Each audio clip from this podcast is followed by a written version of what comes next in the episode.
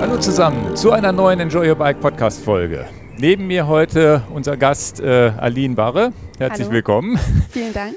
Ich bin Ingo Quentler und ja, wir freuen dich hier wieder begrüßen zu dürfen. Du warst schon mal hier in der 50. Folge tatsächlich damals. Die 100. haben wir jetzt verpasst. Genau. Aber wir sind jetzt bei 104. Aber schön, dass du wieder hier bist. Ja, vielen Dank für die Einladung. Ich freue mich. Schön, dass das geklappt hat. Du hast einen relativ engen Zeitplan. Du studierst auch im Ausland. Da kommen wir vielleicht später nochmal drauf zu, zurück.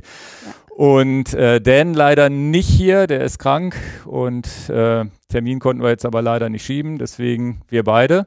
Ja, ja, schade. Wird trotzdem ein schöner Podcast, hoffe ich.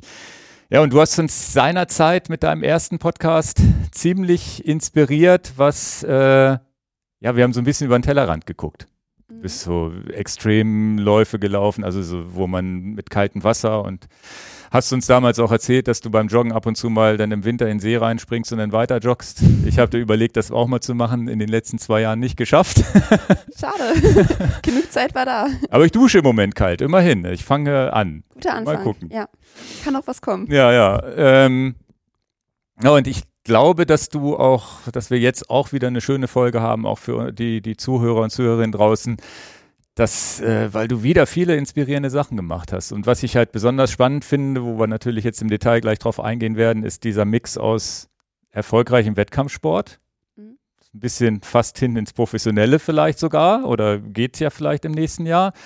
Aber auch viele tolle Abenteuer, egal ob zu Fuß über eine Insel wandern oder ein mehrtägiges tägiges Abenteuer nach Venedig. Und ja, ich glaube, viele, viele spannende Themen und freue mich drauf. So, bevor es jetzt losgeht, möchte ich mich bei unserem Sponsor AG1 von Athletic Greens bedanken. AG1, das sind 75 Vitamine, Mineralstoffe, Botanicals, lebende Kulturen und weitere Inhaltsstoffe aus echten Lebensmitteln. Und das ist vielleicht auch der Schwerpunkt. Echte Lebensmittel, das heißt, ihr habt einen Shake, den ihr euch morgens anrührt. Ihr nehmt einen Messlöffel des AG1-Pulvers, das ist ein grünes Pulver, und vermischt das Ganze mit 250 Milliliter Wasser. Also sehr, sehr schnell gemacht. Schmeckt auch sehr gut mit einer leichten Süße. Echte Lebensmittel, keine Konservierungsstoffe und das Ganze vom Körper auch sehr leicht aufzunehmen, weil die Pulverform von AG1 auch wirklich so konzipiert ist, dass eine effiziente Aufnahme im Körper stattfinden kann. Ich selbst trinke auch den Shake. Ab und zu mache ich aber einfach das Pulver auch einfach in mein Müsli mit rein, in die Haferflocken. Das funktioniert auch sehr gut. So, vielleicht hat der eine oder andere Lust, das jetzt mal auszuprobieren. Das Ganze ist risikofrei möglich. Das heißt, ihr habt immer eine 60 Tage Geld-Zurück-Garantie. Im Moment gibt es eine Aktion exklusiv für alle Hörer und Hörerinnen unseres Podcasts. Auf athleticgreens.com-enjoy your bike erhaltet ihr bei Abschluss einer monatlichen Mitgliedschaft erstens einen zusätzlichen Jahresvorrat an Vitamin D3 und K2 und zweitens erhaltet ihr AG1 im praktischen Reiseformat, das heißt fünf Travel Packs, die ihr einfach mit dazu bekommt. Also nochmal die Website athleticgreens.com-enjoy your bike. Dort findet ihr natürlich auch noch weitere Informationen und könnt AG1 60 Tage lang komplett risikofrei testen. Bevor wir anfangen, aber haben wir bei Gästen ja immer mal gerne so entweder oder Fragen. Okay. Und da darfst du dir meistens eins aussuchen, darfst aber auch sagen, hm, weiß ich nicht so genau oder wie auch immer. Ähm, wir fangen mal an. Cola oder Fanta? Ui. Ich trinke beides gar nicht gerne. Dann Cola. Dann, wenn, wenn dann Cola, okay. Kaffee oder Tee? Kaffee. Jetzt wird es wahrscheinlich schon wieder ein bisschen schwieriger. Rennen oder Abenteuer? Hui. Ich würde sagen, es kommt auf die Phase an. Wenn ich sehr zielstrebig bin, definitiv Rennen. Mhm. Wenn ich aber mehr das Leben genießen möchte, sage ich mal, dann 100% Abenteuer. Also das eine geht nicht ohne das andere für mich. Okay. Berge oder flach? Berge. Das war. Eindeutig. Da kann man ja jetzt schon mal eingrätschen. Damals, als du hier warst, warst du ja noch gar nicht Radfahrerin in dem Sinne, im sportlichen Sinne, glaube ich. Ne? Genau, also noch, Und da bist du ja dann kurz nach unserem Podcast einfach bei uns das Everesting mitgefahren. davor. Und, oder davor sogar. Also mit euch bin ich davor das Everesting gefahren. Stimmt, das war kurz davor. Ja, aber zumindest in dem Zeitpunkt und dann hast du ja auch äh, irgendwie spontan bei uns dieses Gravelbike, das Look, das grüne, gekauft. Das, äh, damit bist du aber beim Everesting, bist du, glaube ich, noch mit dem Mountainbike gefahren. Genau, ne? da hatte ich mir ein Mountainbike ausgeliehen. Einfach ausgeliehen ja. und bei uns einfach mitgefahren. Und das waren 5500 Höhenmeter, das meiste, was du je gemacht hast. Ja, Hat das einen Anteil daran, dass Berge oder flach, dass du da schon gleich die Berge äh, lieb gewonnen hast? Oder war das. Ich glaube, da habe ich sie nicht lieb gewonnen beim Everesting. ähm, nee, es hat sich einfach so ergeben. Also Ja. gerade jetzt durch das letzte Jahr, wo ich viel im Ausland war und viel bergige Natur um mich herum hatte. Okay. Ja. Aber Ja. durch euch bin ich auf jeden Fall zum Radfahren gekommen, würde ich sagen. Ja, In das dem. Ausmaß. Das ist ja ganz schön, dass wir einen kleinen Anteil, dass wir dich auch ein bisschen inspirieren konnten. Auf jeden Fall, ja. Gut, dann Hitze oder Kälte? Ui, das ist schwer. Ich würde sagen, seit diesem Jahr Hitze, Hm. weil ich einfach viel in warmen Umgebungen war. Aber davor wahrscheinlich eher Kälte. Interessant. Stimmt, weil du ja auch dieses mit dem kalten Wasser und durch Mhm. den Matsch und im Winter diese, diese Hindernisläufe, wie, wie auch immer man das nennt. Stimmt, du warst ja kal- kaltmäßig, warst ja immer gut drauf. Ja, mochte ich auch viel lieber. Okay. Also auch wenn es irgendwie fünf Grad waren oder noch kühler, war es meine Lieblingslauftemperatur. ja, Und das hat sich ein bisschen geändert durch das Jahr. okay. Team oder alleine? Mm, Team. Okay. Obwohl es im Triathlon ja eher schwierig ist, aber ansonsten eher Team. okay. Gravelbike oder Zeitfahrrad? Ui, kommt wieder auf den Oh. Verwendungszweck an. Ja, ja. Also Wettkampfvorbereitung definitiv Zeitfahrrad, aber mal eine entspannte Ausfahrt oder zum Spaß Natur Gravelbike. Okay. Schwimmen oder Laufen? Auch das hat sich verändert. Schwimmen. Was? Hätte ich Ja. jetzt gar nicht gedacht. Weil ich irgendwo gelesen habe, schwimmen konntest du konntest gar nicht kraulen vor deinem ersten Triathlon und musstest das erstmal schnell lernen. Ja, letztes Jahr Mai, genau. Und jetzt macht es dir so einen Bock, dass du sagst, findest du cooler als Laufen, obwohl du ja eigentlich aus dem Hindernislaufsport, du kommst ja aus dem Laufsport. Genau, ja. Aber Laufen mag ich nicht mehr so gerne. Es ist immer so eine kleine Qual, wenn man das so nennen kann. Okay. Und Schwimmen mache ich total gerne zurzeit. Ach. Spannend.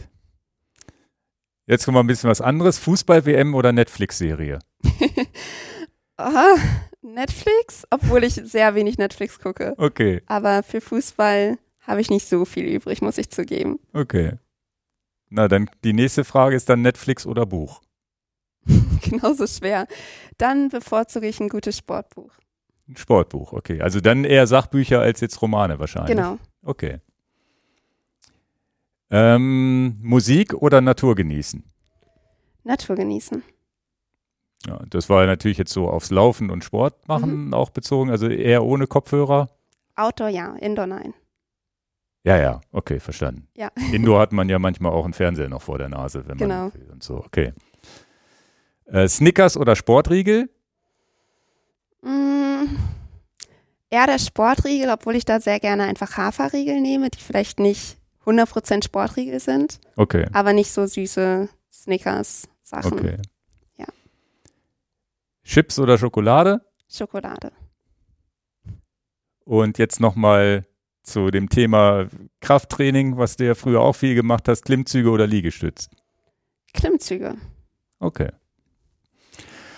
Ja, cool. Ähm, spannend. Jetzt, äh, bevor es losgeht, wir haben ja da, das Thema Energieriegel zumindest kurz angesprochen eben. Jetzt muss ich hier mal kurz meine Slides nach hinten machen.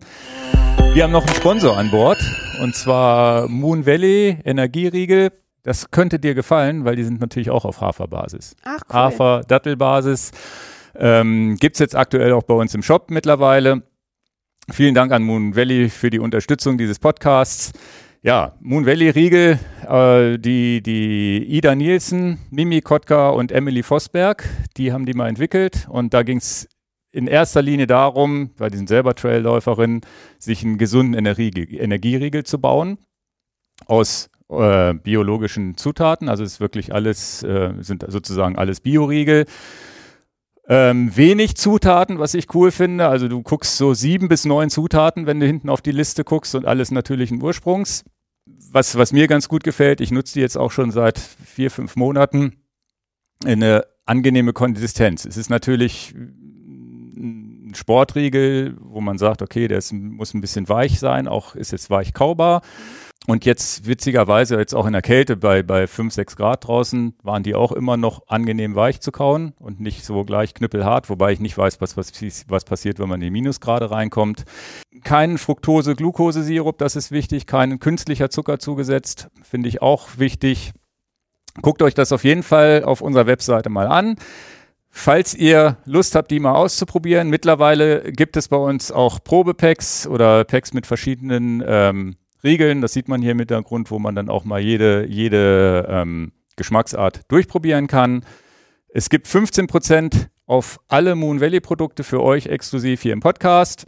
Einfach den Gutscheincode Moon Valley eingeben im Warenkorb. Ich verlinke das unten, schreibe euch den Gutscheincode auch nochmal rein. Also, so viel dazu. Moon Valley, vielen Dank für die Unterstützung der Sendung. Gut, Aline. Kommen wir zurück. Wir haben jetzt hier im Hintergrund noch das, den kleinen Screenshot von dir bei uns im Podcast. Und als nächstes kommen hier schon die nächsten, nächsten Bilder, wie du schläfst im Zug und so weiter. Du bist ja viel unterwegs.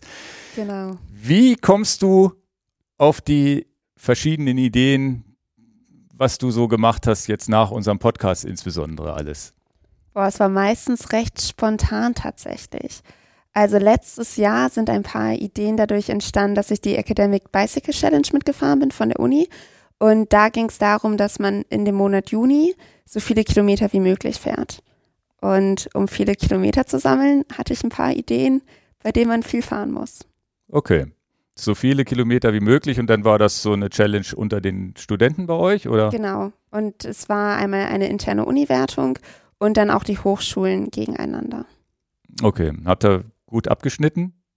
Ich glaube schon. Okay. Ich weiß es gar nicht mehr genau. Ist schon so lange her.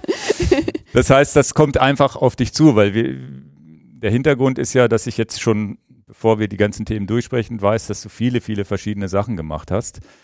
Und ähm, wie groß ist denn der Anteil der Pandemie? Damals, als wir uns getroffen haben, 2020 ging das mit der Pandemie ja gerade los. Ich weiß noch, wie wir lief unser, schon ein bisschen, genau. oder lief schon so ein bisschen und dann weiß ich, wie das, das Everesting war dann im Sommer, wo es ja so ein bisschen gelockert wurde schon, aber auch noch nicht so richtig. Ja. Und hat das einen Anteil an den ganzen Sachen, die du so gemacht hast? Auf Weil, jeden Fall. ja. Ja. Also ich glaube, ohne Pandemie wäre ich wahrscheinlich noch beim OCA, Mhm. denke ich. Ich weiß es nicht. Aber dadurch, dass keine Wettkämpfe mehr waren im OCA, bin ich dann auf die Idee gekommen, was anderes zu machen. OCA sind diese Hindernisläufe, Genau, ne? Obstacle Genau. Course Racing, was Ja. ich davor gemacht habe. Und bin dann jetzt zum Radfahren gekommen durch meine Neuseeland-Tour und dann durch euch auch noch mehr zu dem etwas mehr Radfahrtraining und nicht nur spaßmäßigen durch die Gegend fahren. Und dann bin ich auf die Idee gekommen, mit Triathlon anzufangen, weil ich ja laufen durchs OCA konnte, Mhm. Radfahren immerhin ein Rad besessen habe und Schwimmen dachte ich mir, das kann man ja noch lernen. Okay. Ja, da bin ich mal später, da kommt später auch noch mal eine Frage, wenn, wenn wir zu deinen ersten Ironman kommen, wie du überhaupt Kraulen erstmal lernen musstest und solche Sachen, wie du das gemacht hast. So vor allem auf die Schnelle. Und dann ja vorhin haben wir schon gehört, dass Schwimmen auf einmal Spaß macht. Ja, das stimmt. Und das Schwimmen macht ja wirklich erst Spaß, wenn man es kann. Ja, Vorher ist das Fall. ja eine Qual. Mm, Es war echt ein Kampf am Anfang. Ja. Interessant, ja, die Pandemie, die ist, die ist natürlich, ähm, irgendwann war es ja auch so, dass man ja nur noch für sich Sachen machen konnte, weil Wettkämpfe 2020 war ja komplett weg. 21 gab es hier und da mal welche mit strengen Bedingungen, glaube ich, nur. Genau.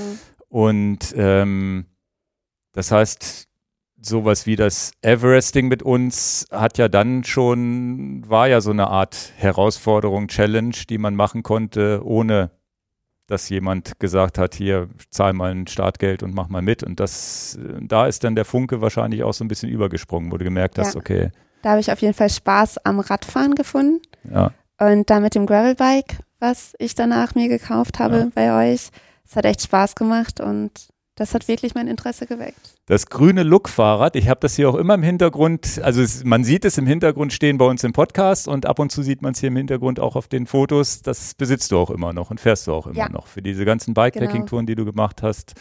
Ich habe es mir sogar quasi als Rennrad umgebaut Ja, und das war mein Hauptrad eigentlich letztes Jahr, was ich am meisten gefahren bin. Ja. Also einfach die Reifen gewechselt und dann gerade in den Bergen ist es halt ideal, ja, ja. damit dann zu fahren. Ja, das ist immer noch das Schöne an den Gravel-Bikes, dass die ja immer so multifunktional sind. Macht Ja. man mal schnell ein Rennrad raus. Genau. Der Sport, ähm, ich habe so ein bisschen das Gefühl, dass der ja bei dir eine sehr große Rolle im Leben spielt. Ja. Und war das immer schon so? Wurde dir das von der Kindheit, von den Eltern vielleicht auch in die Wiege gelegt? Waren die Vorbild, was das anging? Wann ging das los? Boah, schwierig. Also ich würde nicht sagen, dass meine Eltern ein wirkliches sportliches Vorbild waren. meine Mama war früher selbst sehr viel laufen. Ja. Und mein Papa war auch mal Radfahren eine Zeit lang, aber es hat sich sehr gelegt bei ihm. Und ich habe früher erst voltigiert, Mhm. also so Gymnastik auf dem Pferd, falls man das nicht kennt. Und dann bin ich zum Reiten gekommen. Und mit Beginn des Studiums habe ich dann aufgehört zu reiten, weil es einfach durch den Wechsel der Stadt nicht mehr möglich war für mich. Und dann war ich erst mehr im Fitnessstudio, war da aber auch recht ehrgeizig, also habe ziemlich viel trainiert, war vorher beim Reiten und Voltigieren auch schon so, dass ich eigentlich dann immer ja alles dafür gegeben habe und es nicht nur so einmal die Woche gemacht habe, sondern dann schon fast täglich beim Reiten oder beim Voltigieren mehrmals wöchentlich. Und dadurch habe ich, glaube ich, als Kind schon so ein bisschen gelernt, für ein Hobby wirklich alles zu geben und dabei Mhm. zu sein. Okay, und die, die, das Fitnessstudio war dann mehr Krafttraining als jetzt Bodybuilding wahrscheinlich. Ne? Genau, Krafttraining, ja. Ich habe dann auch Sportkurse angefangen zu geben in dem Fitnessstudio und hatte einfach Spaß daran. Okay, also dann auch gleich ein paar Euro wieder verdienen Genau, ja. mit dem Sport, ist ja auch ganz Das schön. mache ich auch immer noch nebenbei. Das ist echt ganz praktisch für Ja. mein eigenes Stabi-Training und dann damit ein paar Euro zu verdienen. Ja, hört euch den Podcast Nummer 50 nochmal an, da ging es dann auch darum, wie man, wie, wie du dich vorbereitet hast auf diese Rennen mit Klimmzügen und Hängen und äh, Griffkraft und sowas. Genau. Erinnere ich mich noch grob. Was ich, also ich mache tatsächlich auch viele, viele Klimmzüge seither und immer mal mit Pausen, aber aktuell bin ich auch wieder dabei. Mhm. Und so schnell werden das ja gar nicht so viel mehr Klimmzüge, die man schafft. Also ich, um von fünf Klimmzügen jetzt auf zehn zu kommen, das dauert schon ein paar Auf Monate. jeden ne? Fall, Also ja. das habe ich jetzt aber auch geschafft. Wie Nicht kriegt schlecht. man das denn irgendwann hin, dass man sich nur noch an den Fingern hält? Es ist viel Übungssache, auf jeden Fall. Also gerade die ganzen Bänder und Sehnen darauf vorzubereiten, es kommt nicht von heute auf morgen. Ist das auch so ein Monatding, wo man dann sagt, okay, man muss sich vielleicht noch mit so einem Gummiband da nochmal Gewicht, also man kann ja mit, Ja. mit Terrabändern sich ein bisschen leichter machen und hinhängen. Würde ich auf jeden Fall machen. Also alleine, um nachhaltig zu trainieren und den Körper nicht zu zerstören. Ja, ist ja, ja, eine genau. gute Idee, vorsichtig anzufangen Ja. und es nicht zu überstürzen und sich dann langsam zu steigern. Aber es ist echt krass, wie lange das dauert. Ja. Vielleicht, also ich äh, bin natürlich stolz drauf, dass das jetzt überhaupt ging, ne? dass man überhaupt wieder, äh, also manche schaffen ja gar keine Klimmzüge, aber das, dass man sagt, okay, Es sind halt viele Muskeln, die involviert Ja. werden dabei. während im Ausdauersport habe ich, gerade als Anfänger, finde ich, macht man schneller große Sprünge, habe ich so das Gefühl, als im Kraftsport. Ja. ja. Obwohl es bei nicht Körpergewicht eigenen Übungen im Kraftsport auch recht schnell geht im Verhältnis, finde ich. Okay. Ach, weil man das Körpergewicht nicht als Feind Genau. hat und sozusagen jetzt mit weniger Gewicht da erstmal anfangen kann. Ja. Okay. Na, mal gucken. Ähm, dass der Sport jetzt ja sozusagen, dann ist das ja aber ja wirklich, glaube ich, in den letzten Jahren noch mehr in den Mittelpunkt in deinem Leben gerückt, oder? Total, ja. Es hat sich wirklich entwickelt. Und baust du denn jetzt dein komplettes junges Leben, du bist jetzt gerade mal 24 Jahre alt, auch um den Sport herum, dass du sagst, alles muss sich dem Sport unterordnen oder versuchst du das zu verbinden? Wie ist da so die Idee bei dir? Ich versuche es tatsächlich zu verbinden. Ich habe meinen Studiengang auch nochmal, na, nicht wirklich gewechselt, aber zusätzlich angefangen, Sport zu studieren, Mhm. weil mich das Thema generell total interessiert. Und dadurch beschäftige ich mich jetzt berufsmäßig in die Richtung mit dem Sportlichen und natürlich auch in der Freizeit und versuche auch meine privaten Aktivitäten sehr mit dem Sport zu verbinden. Also mich mit Freunden zum Radfahren zu treffen oder Workouts zusammen zu machen wenn Okay. es möglich ist. Natürlich geht das nicht mit allen Freunden. Und du bist jetzt äh, nach Litauen gegangen an die Uni. Wie ist es denn dazu gekommen? Genau, den Master, den ich zurzeit mache, der ist international. Also der heißt Sports Performance Analysis. Und als erstes waren wir in Magdeburg. Mhm. Dann sind wir nach Portugal gegangen für ein Semester. Und dann jetzt nach Litauen für das dritte Semester. Und Okay. das ist schon echt cool, die verschiedenen Unis und Lebensstile kennenzulernen.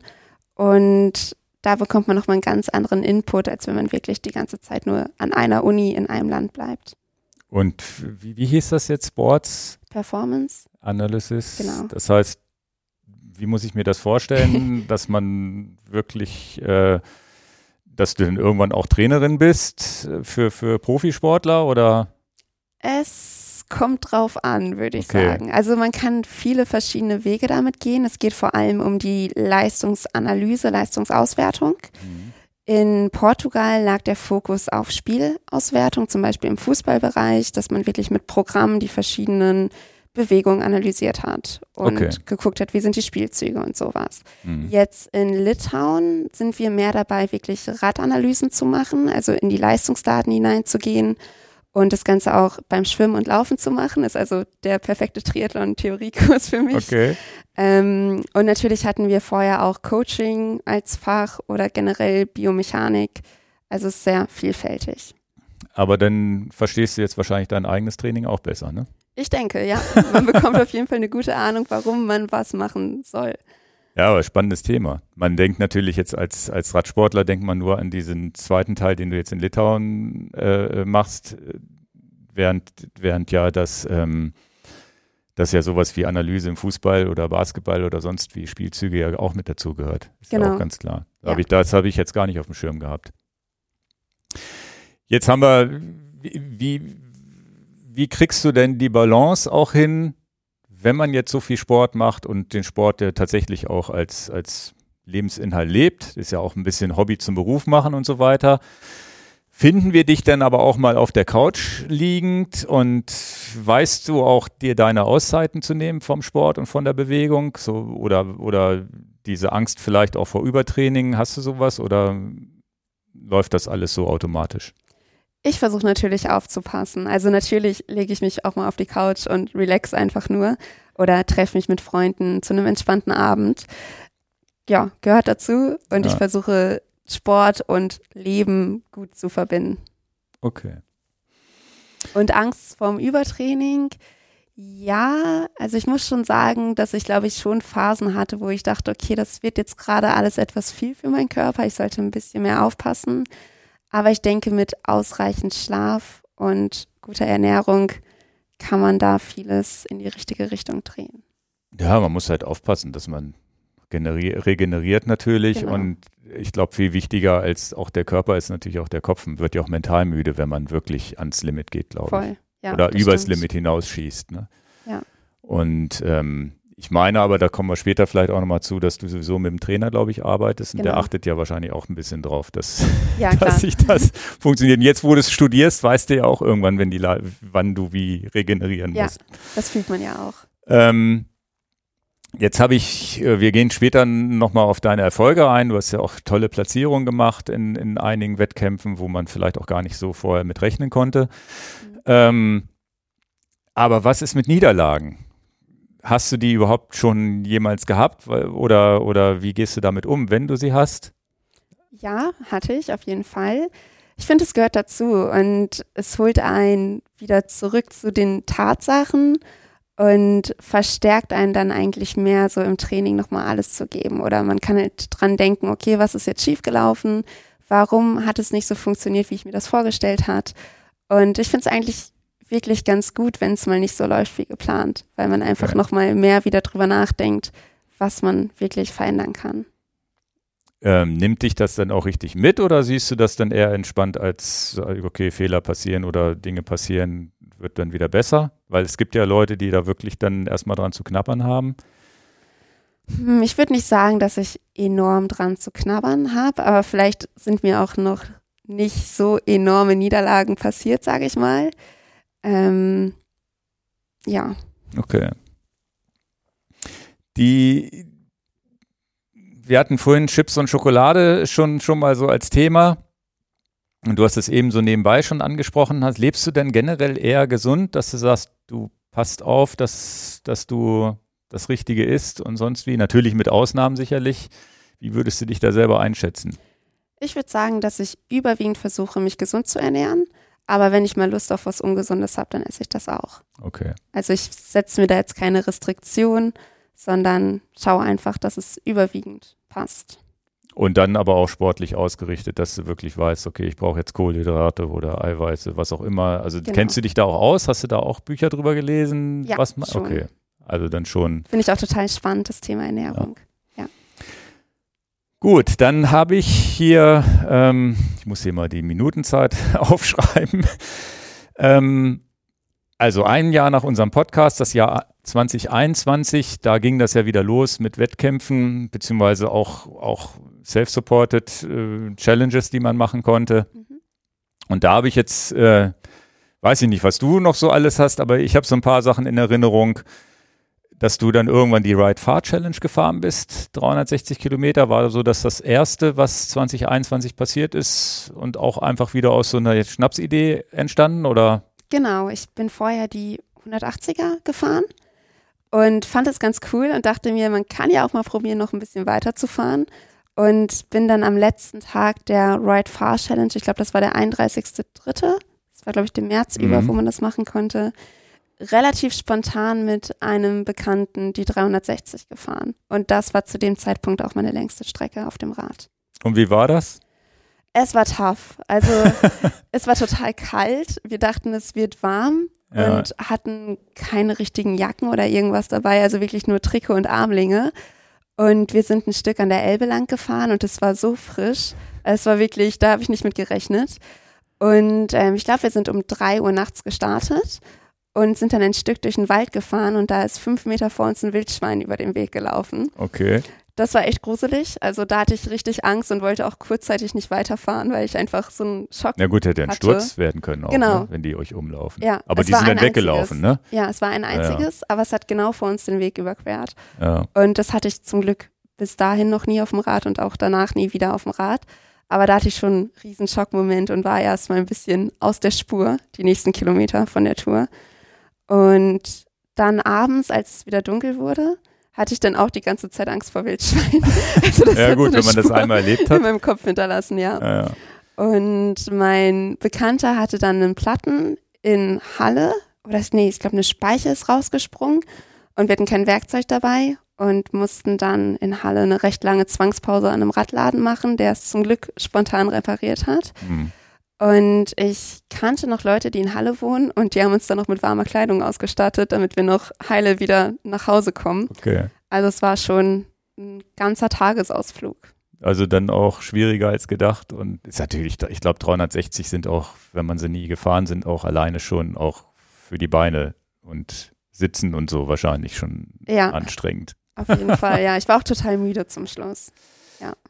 Aber das scheint dich ja so angefixt zu haben, so lange auf dem Rad zu sitzen, dass du dann irgendwann eine 520 Kilometer Tour gleich gemacht hast, irgendwie ein paar Wochen später, ne? Ein paar Monate später, Aber ja. ein paar Monate später, Genau. okay. Ich dachte, es wäre relativ zeitnah gewesen. Ja, man denkt ja immer nur an die guten Erinnerungen im Nachhinein Ja. überwiegend. Und ja, da dachte ich mir, ein bisschen mehr geht sicher noch. Und die 520, war das jetzt ein Wettkampf oder auch einfach nur so, ich plane mal eine Strecke und will über 500 gefahren sein oder wie war das? Genau, das war einfach so.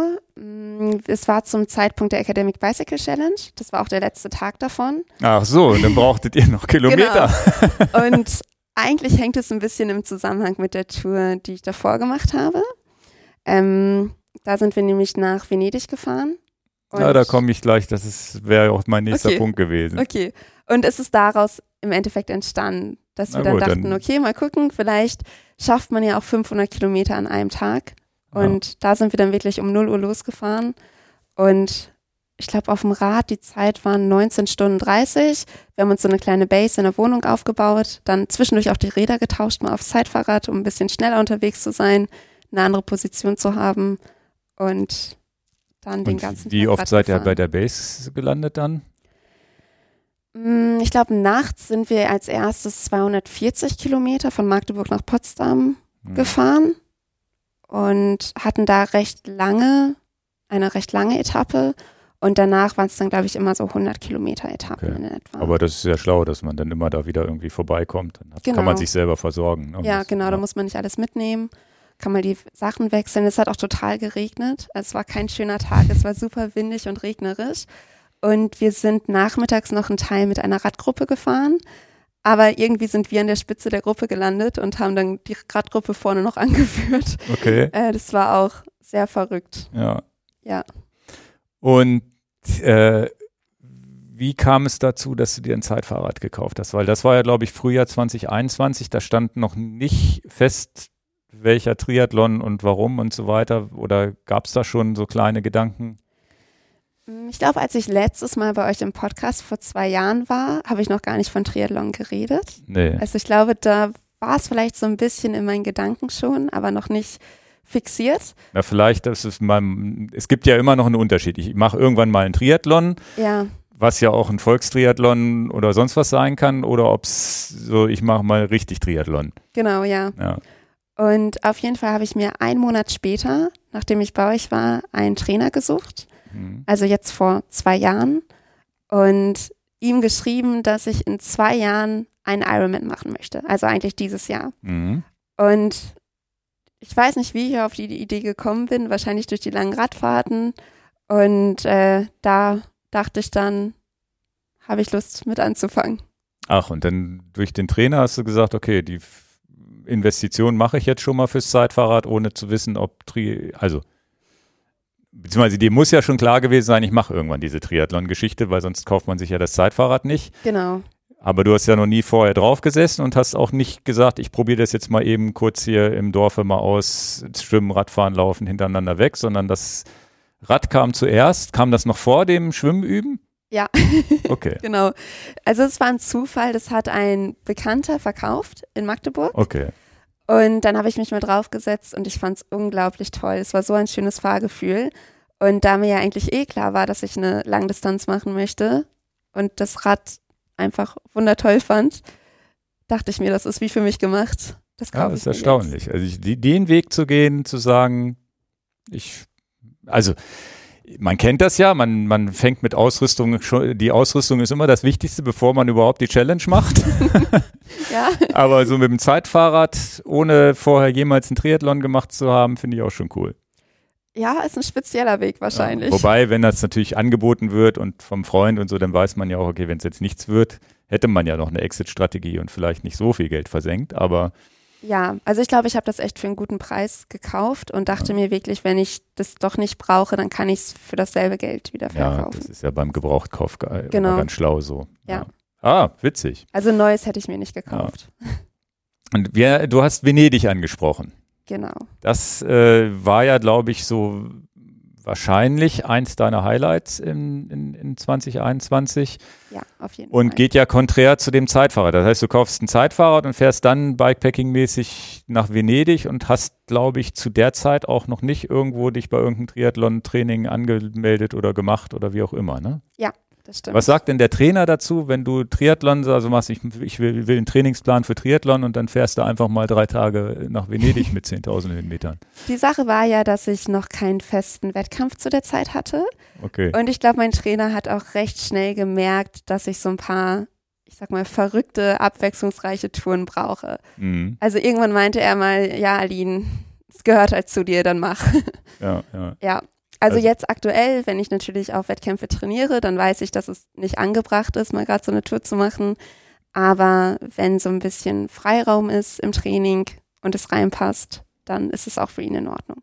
Wie, wie hat er denn damals seine Trainingspläne gemacht? Wenn du keine Wettkämpfe hast, hat er einfach nur geguckt, was du so machst und gesagt, hier mach mal dies, mach mal das und, mein und so. Ziel war ja eigentlich, dieses Jahr eine Langdistanz zu machen und darauf wollte ich mich vorbereiten. Das heißt, er hat dir damals schon Radfahren, Laufen, Schwimmen wahrscheinlich aufgeschrieben. Genau, Schwimmen ging ja nicht, es waren alle Bäder geschlossen. Stimmt, da gab es ja gar Ah, Also deswegen, Radfahren ja, ja. und Laufen. okay. Und dann kamen dann diese Auszeiten, wo du gesagt hast, jetzt mache ich mal eine coole Tour, Tour nach Venedig. Ja. Wie kamst du zu der Idee? auch durch die Academic Bicycle Challenge. Und ich habe mir schon immer gesagt, dass ich voll gerne mal gucken würde, wie schnell ich 1000 Kilometer fahren kann. Und äh, dann mit dem Freund, mit dem ich auch die 500 Kilometer gefahren bin, haben wir dann einfach mal überlegt, okay, was ist 1000 Kilometer entfernt, auf der Karte geguckt und gesehen, dass Venedig von Magdeburg genau 1000 Kilometer entfernt ist. Also wirklich plus minus fast genau. genau. Okay. Und die Alpen liegen natürlich auf dem Weg. Ja. Also die haben wir nicht 1000 wirklich Kilometer vergessen. schnell zu fahren, wäre wahrscheinlich schlauer gewesen, Richtung Holland zu fahren, ne? Und Frankreich und so flach. Ja, wahrscheinlich. Aber, Aber- du hast, das Wort schnell war, ist dir dann doch schon immer wichtig, wie schnell schaffe ich die 1000 oder ist es dann auch egal, wie schnell ihr seid? Das war wichtig. Unser Ziel war es, in drei Tagen zu schaffen. Okay. Und wir haben das Ganze zwei Tage spontan geplant, bevor wir losgefahren sind. Also es war wirklich eine super spontane Aktion. Wir haben geguckt, wie teuer die Rückflüge sind Mhm. und dann ein paar Sachen besorgt und sind zwei Tage später nachts, ich glaube um drei Uhr losgefahren. Mit Zelten oder mit Pension oder wie hattet ihr das geplant? Wir wollten eigentlich zelten, beziehungsweise wir hatten Schlafsäcke, Isomatten und einfach ein Tarp dabei, also kein Mhm. richtiges Zelt. Ähm, das Problem war, dass wir am ersten Tag die ganze Zeit von einem Gewitter verfolgt wurden. Also am Tag eins sind wir dann, meine ich, 340 Kilometer gefahren. Wir haben ein bisschen ein kleines Gebirge oder so eine hügelige Landschaft unterschätzt. Thüringer Wald, kann das sein?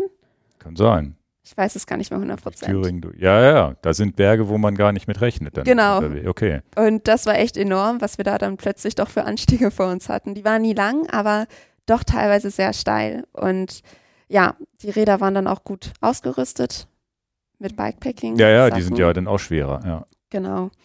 Und dann sind wir spontan die erste Nacht bei einer Freundin untergekommen. Die hat in Erfurt gewohnt. Okay. Und das lag zufällig exakt auf unserer Route. Also ihr Haus lag an der Route, die wir Ach, fahren Quatsch. wollten. Ja. Okay. Und das haben wir auch erst an dem Tag dann geplant, Ja, nachdem ja. wir halt gemerkt haben, dass hier die ganze Zeit ein Gewitter hinter uns her ist. Okay.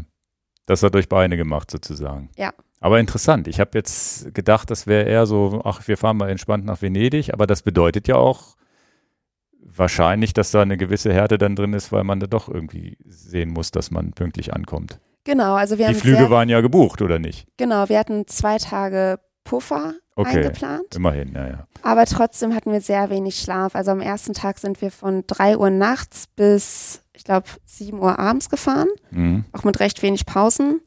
Am zweiten Tag sind wir um vier gestartet Mhm. ähm, und 360 bis ja 360 Kilometer bis Innsbruck gefahren. Also in die Alpen rein schon. Genau. Und das, an dem Tag hatte ich echt Hüftprobleme. Also meine Hüfte wollte da gar nicht mehr. Ähm, da musste ich tatsächlich irgendwann Schmerztabletten nehmen, dass ich weiterfahren kann. Oh, okay. Es ist nicht gut, ich weiß, Ja, aber ja. es war halt so unsere Challenge, dass wir das schaffen wollten. Ähm, und in Innsbruck rein, da führt ein ganz langer Berg runter. Und das war total komisch, im Dunkeln diesen Berg runterzufahren, weil man einfach überhaupt nicht wusste, wo man hinfährt. Und es war alles dunkel und es ging so steil und Ja, so die lange Berge nach sind unten. ja auch noch mal dunkler als hier unser Flachland, wo, wo Ja. irgendwie immer noch Lichtverschmutzung irgendwo ist. Genau. Ja. Und da Krass. sind wir dann auch erst nachts um eins in Innsbruck angekommen. Und die letzten zwei Stunden an dem Tag hatte ich wirklich mit Müdigkeit zu kämpfen. Also Mhm. meine Augen sind auf dem Rad kurz vorm Zufallen gewesen. Und es war dann echt so ein Kämpfen mit dem Wachbleiben und noch in Innsbruck ankommen.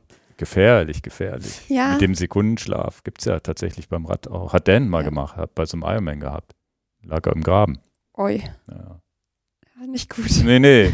Muss man, weiß ich nicht, wie man dagegen ankämpft.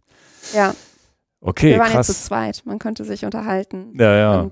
Aber trotzdem natürlich, ähm, das Müdigkeit ist natürlich immer ein Problem. Und dann Ja. habt ihr da, seid ihr aber wahrscheinlich, wenn ihr um eins angekommen seid, ja auch am nächsten Tag auch früh weitergefahren. Ne? Genau, um fünf sind wir dann gestartet am dritten Tag.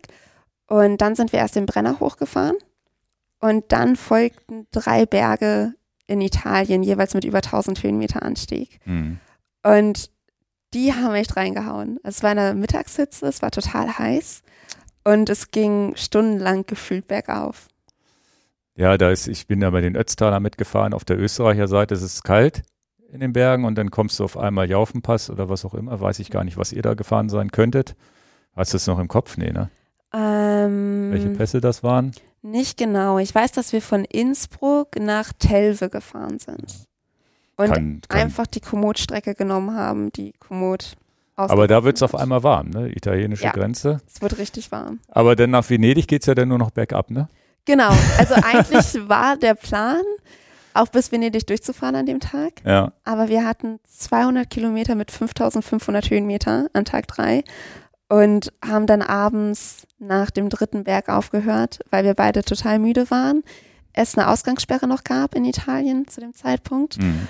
Und ja, durch beide Faktoren uns einfach nicht getraut haben, die letzten 100 Kilometer bergab noch zu fahren. Obwohl es Also die wirklich nicht mehr so haben viel gef- ja, gewesen wäre. Aber es ist ja auch Ja. schlauer, dann zu sagen, okay. Genau, bevor dann wirklich was passiert. Ja. Auf jeden Fall. Ja, krass.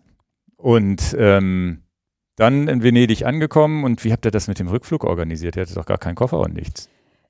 Das habe ich gemacht wie in Neuseeland. Einfach zu einem Radladen gehen und nach Kartons fragen. Okay. War Das- nicht so einfach da. Es war echt ein bisschen tricky, da einen Karton zu finden oder zwei Kartons zu Ja. Aber zum Schluss hat uns Decathlon ausgeholfen. Stimmt, die gibt's ja auch noch. Und die haben Ja. wahrscheinlich viele Kartons da Genau. rumstehen. Ja, super. Und ja, Müdigkeit hattet ihr zu kämpfen. War das sonst ausrüstungsmäßig alles okay, was ihr so gemacht habt? Auch mit, wie, wie, wie gibt es irgendwelche Tipps für Leute da draußen, gerade was diese Langstrecke angeht, was Sitzen angeht? Wie, wie löst man das, dass einem der Po nicht wehtut oder so? Das muss ich auch noch lösen.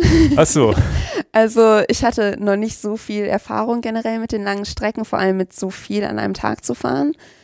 Ähm, wahrscheinlich auch wieder viel zu viel Gepäck dabei. Also das Rad war schon gut beladen. Ähm, vieles davon hätte ich wahrscheinlich gar nicht gebraucht. Also einfach mehr an Gewicht sparen hm. wäre wahrscheinlich ideal gewesen. Und ja, Und sonst hat man die üblichen Probleme, wie man sie halt hat, ne? genau. Die werden ja auch besser durch Übung. Ja, das stimmt. Aber wir haben halt geguckt, dass wir immer viel essen, dass wir bei Energie bleiben. Ja. Ich denke, das ist das Wichtigste. Auch wenn man keinen Hunger hat, was bei mir immer so ist, wenn ich lange und viel Rad fahre, irgendwann möchte ich eigentlich gar nicht mehr essen. Aber ich versuche trotzdem jede Stunde irgendwas zu essen, damit die Kraft nicht verloren geht. Ich gebe dir nachher mal zum Probieren so ein paar Moon Valley Riegel mit. Ach, gerne. Vielleicht funktionieren die ja ganz gut. Bin ich gespannt. Ähm, dann bist du später die Hope 1000 gefahren. Das kenne ich überhaupt gar nicht und äh, das ist ja irgendwie so Mountainbike-lastig eher, ne? Genau, das ist ein Ultra-Race durch die Schweiz, vom Bodensee bis an den Genfersee, meine ich. Mhm. Und ähm, das ist sehr Offroad-lastig und auch sehr MTB-lastig, der Trail an sich. Wie lang und wie viele Höhenmeter hat man da?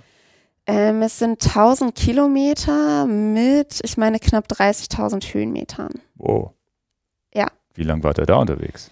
Wir waren 14 Tage unterwegs. Wir haben das Okay. Ganze recht entspannt als Bikepacking-Abenteuer gemacht, eine Freundin und ich zusammen. Mhm. Das Rennen fahren die Menschen aber in einer unglaublichen Zeit. Also wo wir uns echt gedacht haben, wie ist das möglich, das so schnell zu fahren? Also wir hatten mit unseren 14 Tagen teilweise wirklich zu kämpfen. Wir hatten Tage, wo wir nur 50 Kilometer geschafft haben, weil wir das Rad acht Kilometer geschoben haben. Naja, Bergauf das oder auch unterschätzt man bergab. diese Mountainbike-Trail-Strecken, ja. Genau.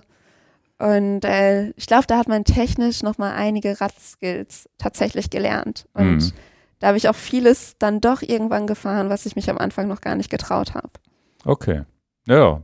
Und äh, wie, wie schnell fahren denn die Profis das, wenn die da Ich möchte jetzt nichts Falsches sagen. Ich weiß es nicht mehr 100 Prozent, aber ich meine, es wären schon drei Tage Okay. oder noch weniger.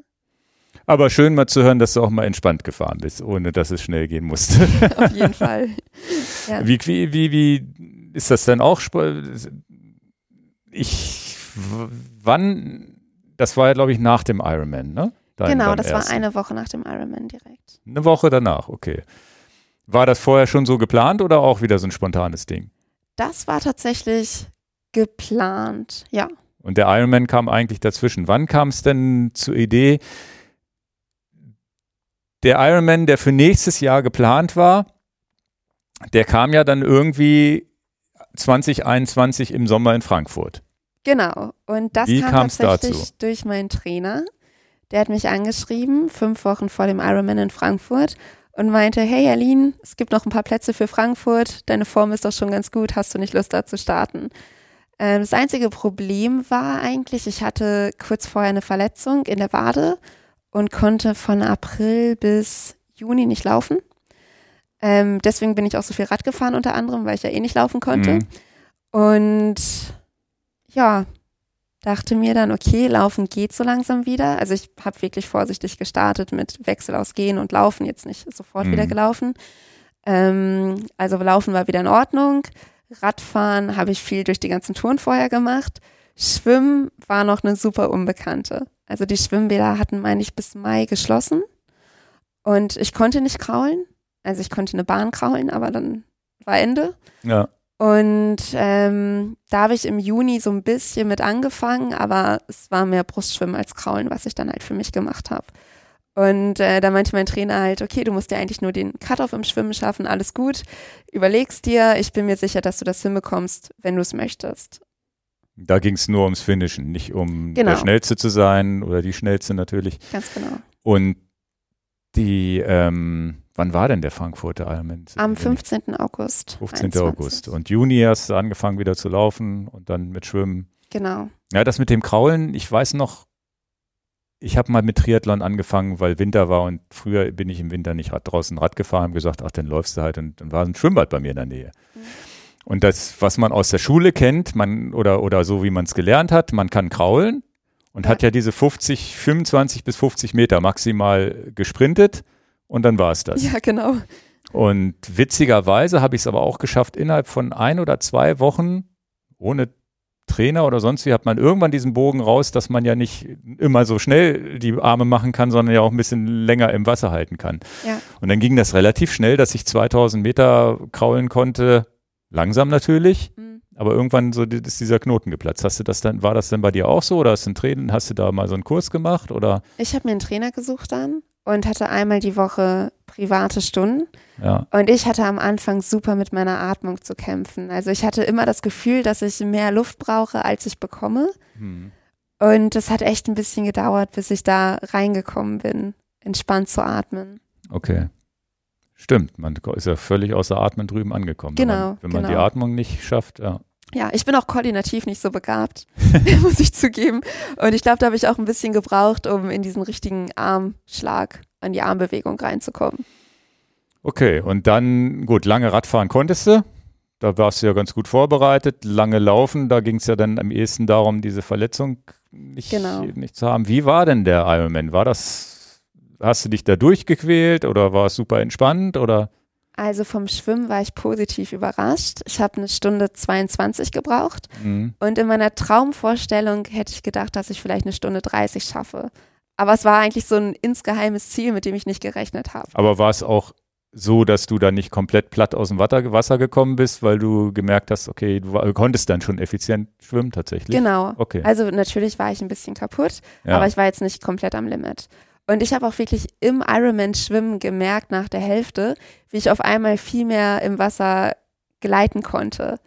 Es ist total komisch. Das hat sich so im Wettkampf in der langen Strecke auf einmal Da war viel dieser Knotenplatz. Genau, ich das, glaub was ich schon. eben gesagt habe, wo ich Glück hatte, dass ich das nach ein, zwei Wochen im Schwimmbad irgendwie hatte. ja, Das ist, da platzt ja auf einmal der Knoten und du Ja. merkst, genau, du gleitest, in dem Augenblick verbrauchst du keine Luft, Ja. hast Zeit zum Atmen. Genau. Das, der Knoten ist bei dir im Wettkampf geplatzt glaube, sozusagen. Ja, also Okay. auf jeden Fall hatte ich da irgendwann das Gefühl und dachte mir, boah, es macht ja voll Spaß, das geht ja voll gut. Ja, Ja, okay. genau. Und auch mit dem Wasserschatten, das hatte ich vorher auch noch nie geschwommen, weil ich ja nur Mhm. für mich geschwommen bin. Und das hat einen ja auch nochmal deutlich geholfen, ein bisschen schneller zu sein. Und gab es auch keine Prügelei, dass man da im Wasser irgendwie Panik kriegt, weil die Leute um einen rum einen ja, immer berühren und so. Das konntest du gut ab. In Frankfurt gar nicht, da war es echt in Ordnung. Okay. Das war, Ja, das ist ja auch für viele eine Herausforderung. Offenes Gewässer, Angst, dass man untergluckert, weil irgendeiner einem schlägt oder was auch immer. Das, da hattest du, hast du gar keine Angst. Ja, weil wahrscheinlich durch Mhm. deine OCR-Geschichten ja auch ich Wasser denke, gewohnt. Ne? also im Training schon ein bisschen, wenn ich alleine im See war. Mhm. Aber ich versuche mir einfach immer positiv einzureden, es ist nur ein Wasser. Also es ist ja noch nicht mal ein strömendes Gewässer, es ist ja einfach ein See. Mhm. Ähm, und ob ich jetzt im Pool schwimme oder im See, macht im Endeffekt keinen Unterschied. Also ich versuche meinen Kopf da einfach auszuschalten. Mhm. Und dann auf dem Rad, da musst du ja wahrscheinlich, bist du, da hast du dann wahrscheinlich auf dem Zeitfahrrad ja vorher auch viel trainiert schon.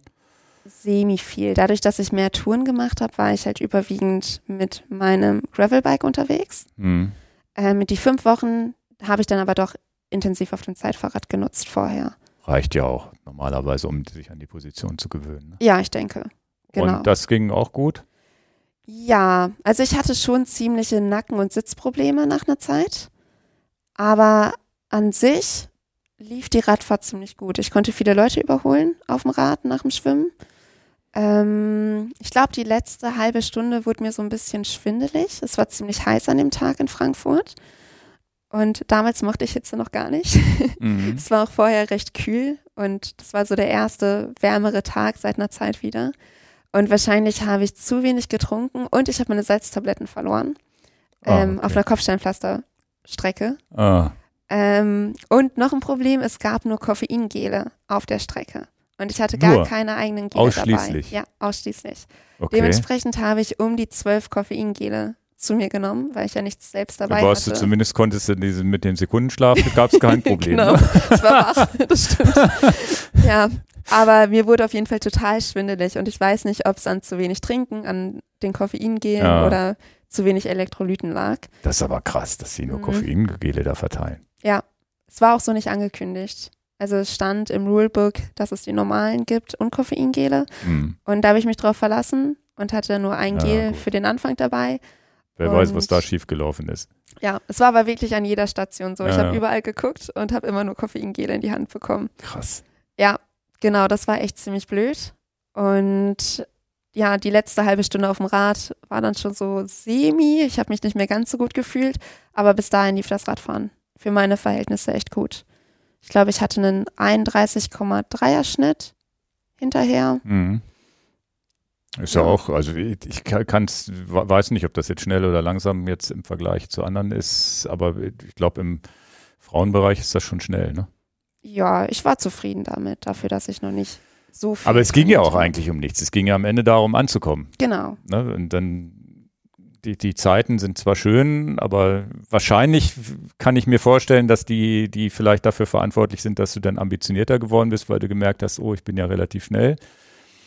Laufen hätte ich jetzt am ehesten wahrscheinlich gedacht, na, musstest du dich da ein bisschen quälen, weil du Total. wenig gelaufen bist? Ja, Laufen war schrecklich. Ich hatte so viel Zeit für den Lauf gebraucht. Ich glaube, ich war viereinhalb Stunden unterwegs Ja. Und mir ging es überhaupt nicht gut. Weil mir war total schlecht und meine Beine taten unnormal doll weh. Und das war wirklich ein Kampf, Kampf mit mir selbst im Laufen zu bleiben dann. Und es war total heiß, nach wie Und- vor. Wie stark musstest du kämpfen, nicht einfach aufzuhören? Hm, schwierig. Weil ich glaube, das ist ein Rundkurs. Ne? Ich Ja. glaube, alle zehn Kilometer könnte man sagen, ach, ich gehe mal jetzt wieder ins Ziel und Ja. Also ich glaube, die ersten zwei Runden waren noch in Ordnung. Es fing dann, ich glaube, es waren vier oder fünf Runden. Und es fing dann in Runde drei an, dass es so schlimm wurde. Und da dachte ich mir die ganze Zeit, okay, ich habe schon so viel geschafft. Das sind jetzt vielleicht noch zwei bis drei Stunden, die fehlen. Von acht, neun Stunden, die ich schon hinter mir gebracht habe. Ähm, Ja, das dann hört ist- man auch nicht mehr auf. Ne? Genau, dass man halt schon so viel Zur Not geht man, also bis hat. musstest du auch gehen wahrscheinlich Ja, zwischendrin. Dann genau. geht man halt. Ja. Ist ja egal. Du hast ja dann, wo ist denn das Limit? Bei 15, 16 Stunden und wenn du dich hinsetzt eine Stunde und dann weitergehst, kriegst du ja auch hin. Genau. Ja. Ja, also das war dann wirklich doch irgendwie noch so ein bisschen die Stärke, wo ich dachte, jetzt möchte ich es auch ins Ziel bringen, egal wie es mir geht. Aber danach habe ich mich tatsächlich so gefühlt, als ob ich eine Grippe habe für drei Tage. Also ich habe meinen Körper echt gut ans Limit gebracht. Okay. Da sieht man dann, glaube ich, schon, dass eine ordentliche Vorbereitung sehr wichtig ist. Und deinen Trainer hast du verprügelt, weil du gesagt hast, das war ein bisschen früh. Oder hast du dich bedankt und hast gesagt, geile Erfahrung. Im Nachhinein fand ich ziemlich cool. Aber wahrscheinlich direkt im Ziel erstmal noch nicht so, ne? Ich glaube, im Ziel auch schon. Okay. Es ist wirklich, ja, doch, so dieser Moment, wenn man im Ziel reinläuft, realisiert man eigentlich, dass es doch ein cooles Erlebnis ist. Und ich glaube, altersklassenmäßig hat es ja auch gar nicht so eine doofe Platzierung, weil ich glaube. Ja, da ähm, war ich noch Dritte dann sogar. Ja. Ja, deswegen, also da, obwohl du ja in Anführungsstrichen noch gar nicht so vorbereitet warst, ist das ja, hat das was mit dir gemacht, wo du gemerkt hast, Mensch, jetzt hab, bin ich hier Dritte geworden in der Altersklasse, ist ja cool, obwohl ich ja nun gar nicht so vorbereitet war, ich habe ja gerade erst schwimmen gelernt, war das so eine Initialzündung, wo du gesagt hast, jetzt, jetzt will ich mal richtig angreifen, jetzt will ich mal nach Hawaii oder, oder weil Hawaii ja auch irgendwann geklappt hat oder überhaupt so dieses Gefühl, Mensch, das könnte ich ja ambitioniert machen, ich könnte da ja was reißen oder war das erstmal egal? Mm, Ja, ich denke, das war der Auslöser, dass ich wirklich dachte, okay, jetzt möchte ich gucken, was ich schaffen kann, wenn ich wirklich besser dafür trainiere, expliziter dafür trainiere. Und mehr Zeit natürlich auch damit. Genau. Okay. Also war das dann der Punkt, wo der Knoten in Anführungsstrichen geplatzt ist, wo Triathlon auf einmal ein Dings war, ne, ein Thema. Also das nicht nur die Idee, ich möchte das mal machen, sondern vielleicht auch ein bisschen ambitionierter zu machen. Genau, ja. Ja, dann, dann ähm, hast du denn da tatsächlich auch schon dran gedacht, dass du irgendwann mal Hawaii machen willst, weil Ironman, also du bist ja auch von 0 auf 100 in die Langdistanz gegangen. Wie gesagt, den Volkstriathlon und olympische Distanz, alles ausgelassen, keine Halbdistanz. Ich glaube, deine erste Halbdistanz war dann auch 21 im Herbst irgendwo mal. Genau. Ich habe vor Corona mal einmal einen Uni-Triathlon, eine Sprintdistanz gemacht. Ah, okay. Aber da bin ich noch ohne Klicker, also mit Laufschuhen auf dem Rad gefahren. Und mit Brustschwimmen wahrscheinlich. Genau, okay. ja. genau. Also einmal kurz reingeschnuppert. Ja. Aber dann war jetzt nach Frankfurt für dich klar, die Langdistanz ist es. Hast natürlich die Halbdistanz gemacht, aber das wird ja dann wahrscheinlich das Training für die nächste Langdistanz gewesen sein, ne? Genau, wollte ich auch einfach mal ausprobieren, ja. wie es ist. Ja. Und ähm, wie gesagt, war da schon in Frankfurt oder nach Frankfurt Hawaii im Hintergrund zu sagen, ich möchte mich qualifizieren oder war es jetzt erstmal da, ging es erstmal darum, ich möchte weiter Triathlon machen und gut werden? Das ist eine sehr gute Frage. Ich glaube, ich hatte schon irgendwie im Kopf, dass ich es gerne schaffen würde, aber es war nicht das endgültig größte Ziel zu dem Zeitpunkt. Aber man denkt drüber nach. Ja. Als Langdistanz-Triathlet. Ich war ja nie Langdistanz-Triathlet. Deswegen, wenn, wahrscheinlich denkt man immer drüber nach. Ja. Aber ich hatte auch riesen Respekt davor, weil in meiner Age Group muss ich gewinnen, um es zu schaffen. Okay. Und du weißt ja nie, wer noch am Start ist. Es muss ja nur eine Person geben, die unglaublich gut ist oder ein klein bisschen besser ist als du. Kennst du denn mittlerweile alle hier in Deutschland oder die bei den Wettkämpfen unterwegs sind aus deiner Age Group schon? Weil die ist ja gar nicht so groß, glaube ich. In dem jungen Alter sind, glaube ich, gar nicht so viele unterwegs. Ne? Genau, aber es sind ja nicht nur deutschlandweit Leute. Ja. Also ich habe den nächsten Ironman ja auch in Finnland gemacht. Mhm. Und ja, es sind schon auf jeden Fall unterschiedliche Starter ist sehr Aber ein paar erkennst du wieder oder wie? Oder kriegt man das gar nicht mit? Sind das nur Namen auf der Tabelle, weil man ja eh jeder so sein Rennen macht und sich gar nicht sieht auf der Strecke? Ich kenne so zwei, drei Namen vom Lesen, mhm. aber persönlich kenne ich in meiner Age Group gar keine Leute. Ja, aus der Age Group über mir. Und im Wettkampf selber ist es ja ein Blindflug. Du kriegst ja gar nicht mit, ob Age Group mäßig einer vor oder nach dir oder sonst wie ist. Du bist ja einmal genau. komplett dazwischen drin, zwischen ganz vielen Frauen und Männern. Ja, die Startzeiten sind ja auch unterschiedlich. Stimmt. Durch ja, die ja. Wellen, das weiß man einfach gar nicht. Ja. Also es ist wirklich der Überraschungseffekt dann im Ziel. Genau, außer man bekommt es dazu gerufen von anderen. Ich glaube, die Halbdistanz im Herbst war auch schon platzierungsmäßig relativ erfolgreich, oder? Da war ich auch Dritte. Ja. Das war auf Sardinien. Das war eine coole Radstrecke. Die hatte 1000 Höhenmeter auf einer Halbdistanz. Das hat richtig Spaß gemacht. Ja, Sardinien ist auch cool. Wo seid ihr da gestartet? Und ähm, das war ungefähr 50 Kilometer unter der Hauptstadt von Sardinien. Okay. Ich weiß gerade gar nicht mehr, wie der nee, Ort das heißt. ist auch schwierig. Ich war da auch mal. Sardinien bin ich mal im Herbst Rad gefahren, fand ich richtig cool, auch landschaftlich. Richtig schön, ja. Total. Wenig, zumindest zu der empfehlen. Zeit wenig Verkehr im Herbst, war richtig cool. Ja. Zumindest im Inland. Auch das Schwimmen ist total toll da im Meer.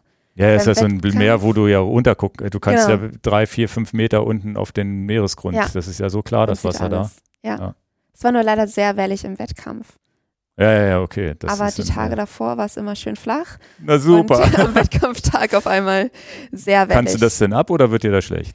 Mir war ziemlich schlecht, ja. Okay. Ich hatte auch gar keine Meerschwimmerfahrungen. Also es war auch nochmal was ganz anderes dann. Ähm, gehört dazu. Na, Meer ist ja eigentlich ganz cool, weil man im Salzwasser ja mehr Auftrieb hat. Also die Füße, die sonst nach hinten runter sinken, die bleiben ja automatisch oben. Aber Salzwasser ist natürlich so ein bisschen das Problem, was man nicht unbedingt schlucken will. Und ja. wenn du Pech hast, die Wellen, das stimmt. Ja. Wenn es flach ist, ist es eigentlich ganz cool. Ja. Habe ich dies Jahr gehabt, habe ich auch mal versucht im äh, auf Kreta da auch zu schwimmen mit, mit Wellengang. Da bin ich auch relativ schnell wieder einfach zu, zum Land zurückgeschwommen, nach den, nachdem ich mich einmal durchschaukeln Das konnte ich dann auch nicht ab. Das so ein bisschen ich. kann ich ab, aber das war zu viel dann. Wenn es mhm. zu viel wird, kann ich es auch nicht ab. Es kommt echt auf die Stärke an. Ja. ja. Und ähm, ja, also das heißt, dann habt ihr auch systematisch, äh, wenn wir jetzt mal die, die, die, uns die nächste Saison angucken, habt ihr denn systematisch schon geplant für 22 den nächst, die nächsten Ironman-Wettkämpfe und so weiter darauf hinzutrainieren? Oder gab es auch wieder so Ausreißer mit, mit Abenteuer oder war das dann wirklich schon so eine Saison 21 Richtung 22, wo es wirklich darum ging, nochmal vielleicht was zu reißen im Ironman? Es war schon eher so geplant, dass ich mich aufs Training fokussiere, dann 22. Auch die Wettkämpfe habe ich mir alle Anfang des Jahres überlegt, was ich dann mache. Und hatte dann zwei Mitteldistanzen als Vorbereitung für den Ironman und dann habe ich mir den Ironman in Finnland rausgesucht, weil ich ja eigentlich eher ein Fan von Kälte war zu der Zeit noch, als ich mich Ja. angemeldet habe.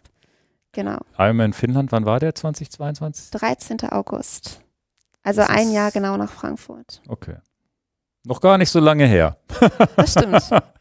Dann ist ja viel passiert seitdem Ja. letztendlich. Auf jeden Fall. Ähm, in der Wintersaison habe ich, hast du angefangen mit der Swift Racing League. Stimmt. Äh, wie ist es dazu gekommen, einfach einen Anreiz zu schaffen, auch wieder wettkampfmäßig oder? Das ist tatsächlich über Bekannte in Magdeburg passiert. Die haben ein kleines Swift-Team und bei dem bin ich einmal mitgefahren. Das war ein Männerteam und bin da für meine Verhältnisse recht viel getreten. Und dann meinten die zu mir, dass ich doch mal versuchen soll, mir ein Frauenteam zu suchen, dass die denken, dass ich da ganz gut einfach dabei sein könnte. Und ja, dann habe ich mal in eine Gruppe geschrieben, ob nicht irgendein Frauenteam noch einen Fahrer braucht. Und da sind auch echt viele Teams dann auf mich zugekommen. Und dann konnte ich mir hinterher ein Team aussuchen, in dem ich mitfahren möchte. Und habe mich dann für Wahoo Call entschieden. Die sind hauptsächlich in UK, aber auch ein bisschen verstreut.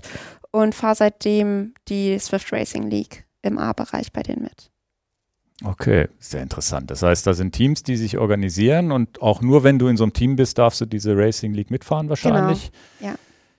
Was für ein Niveau muss ich mir da vorstellen? A, bedeutet das schon so Amateursportlerinnen, die da unterwegs sind oder? Es gibt im freien Bereich, sage ich mal, das Niveau A bis, ich glaube, D oder E. Ich Ach, das sind diese genau. normalen, ach, das sind Genau. diese normalen A, B, C, Ganz D genau. Dinger, die man bei jedem Zwift-Rennen Genau. hat. Ja, also und A ist immer das mit den viel Watt und D das mit den wenig Watt, Ganz wo man genau. sich einsortieren soll. Ja.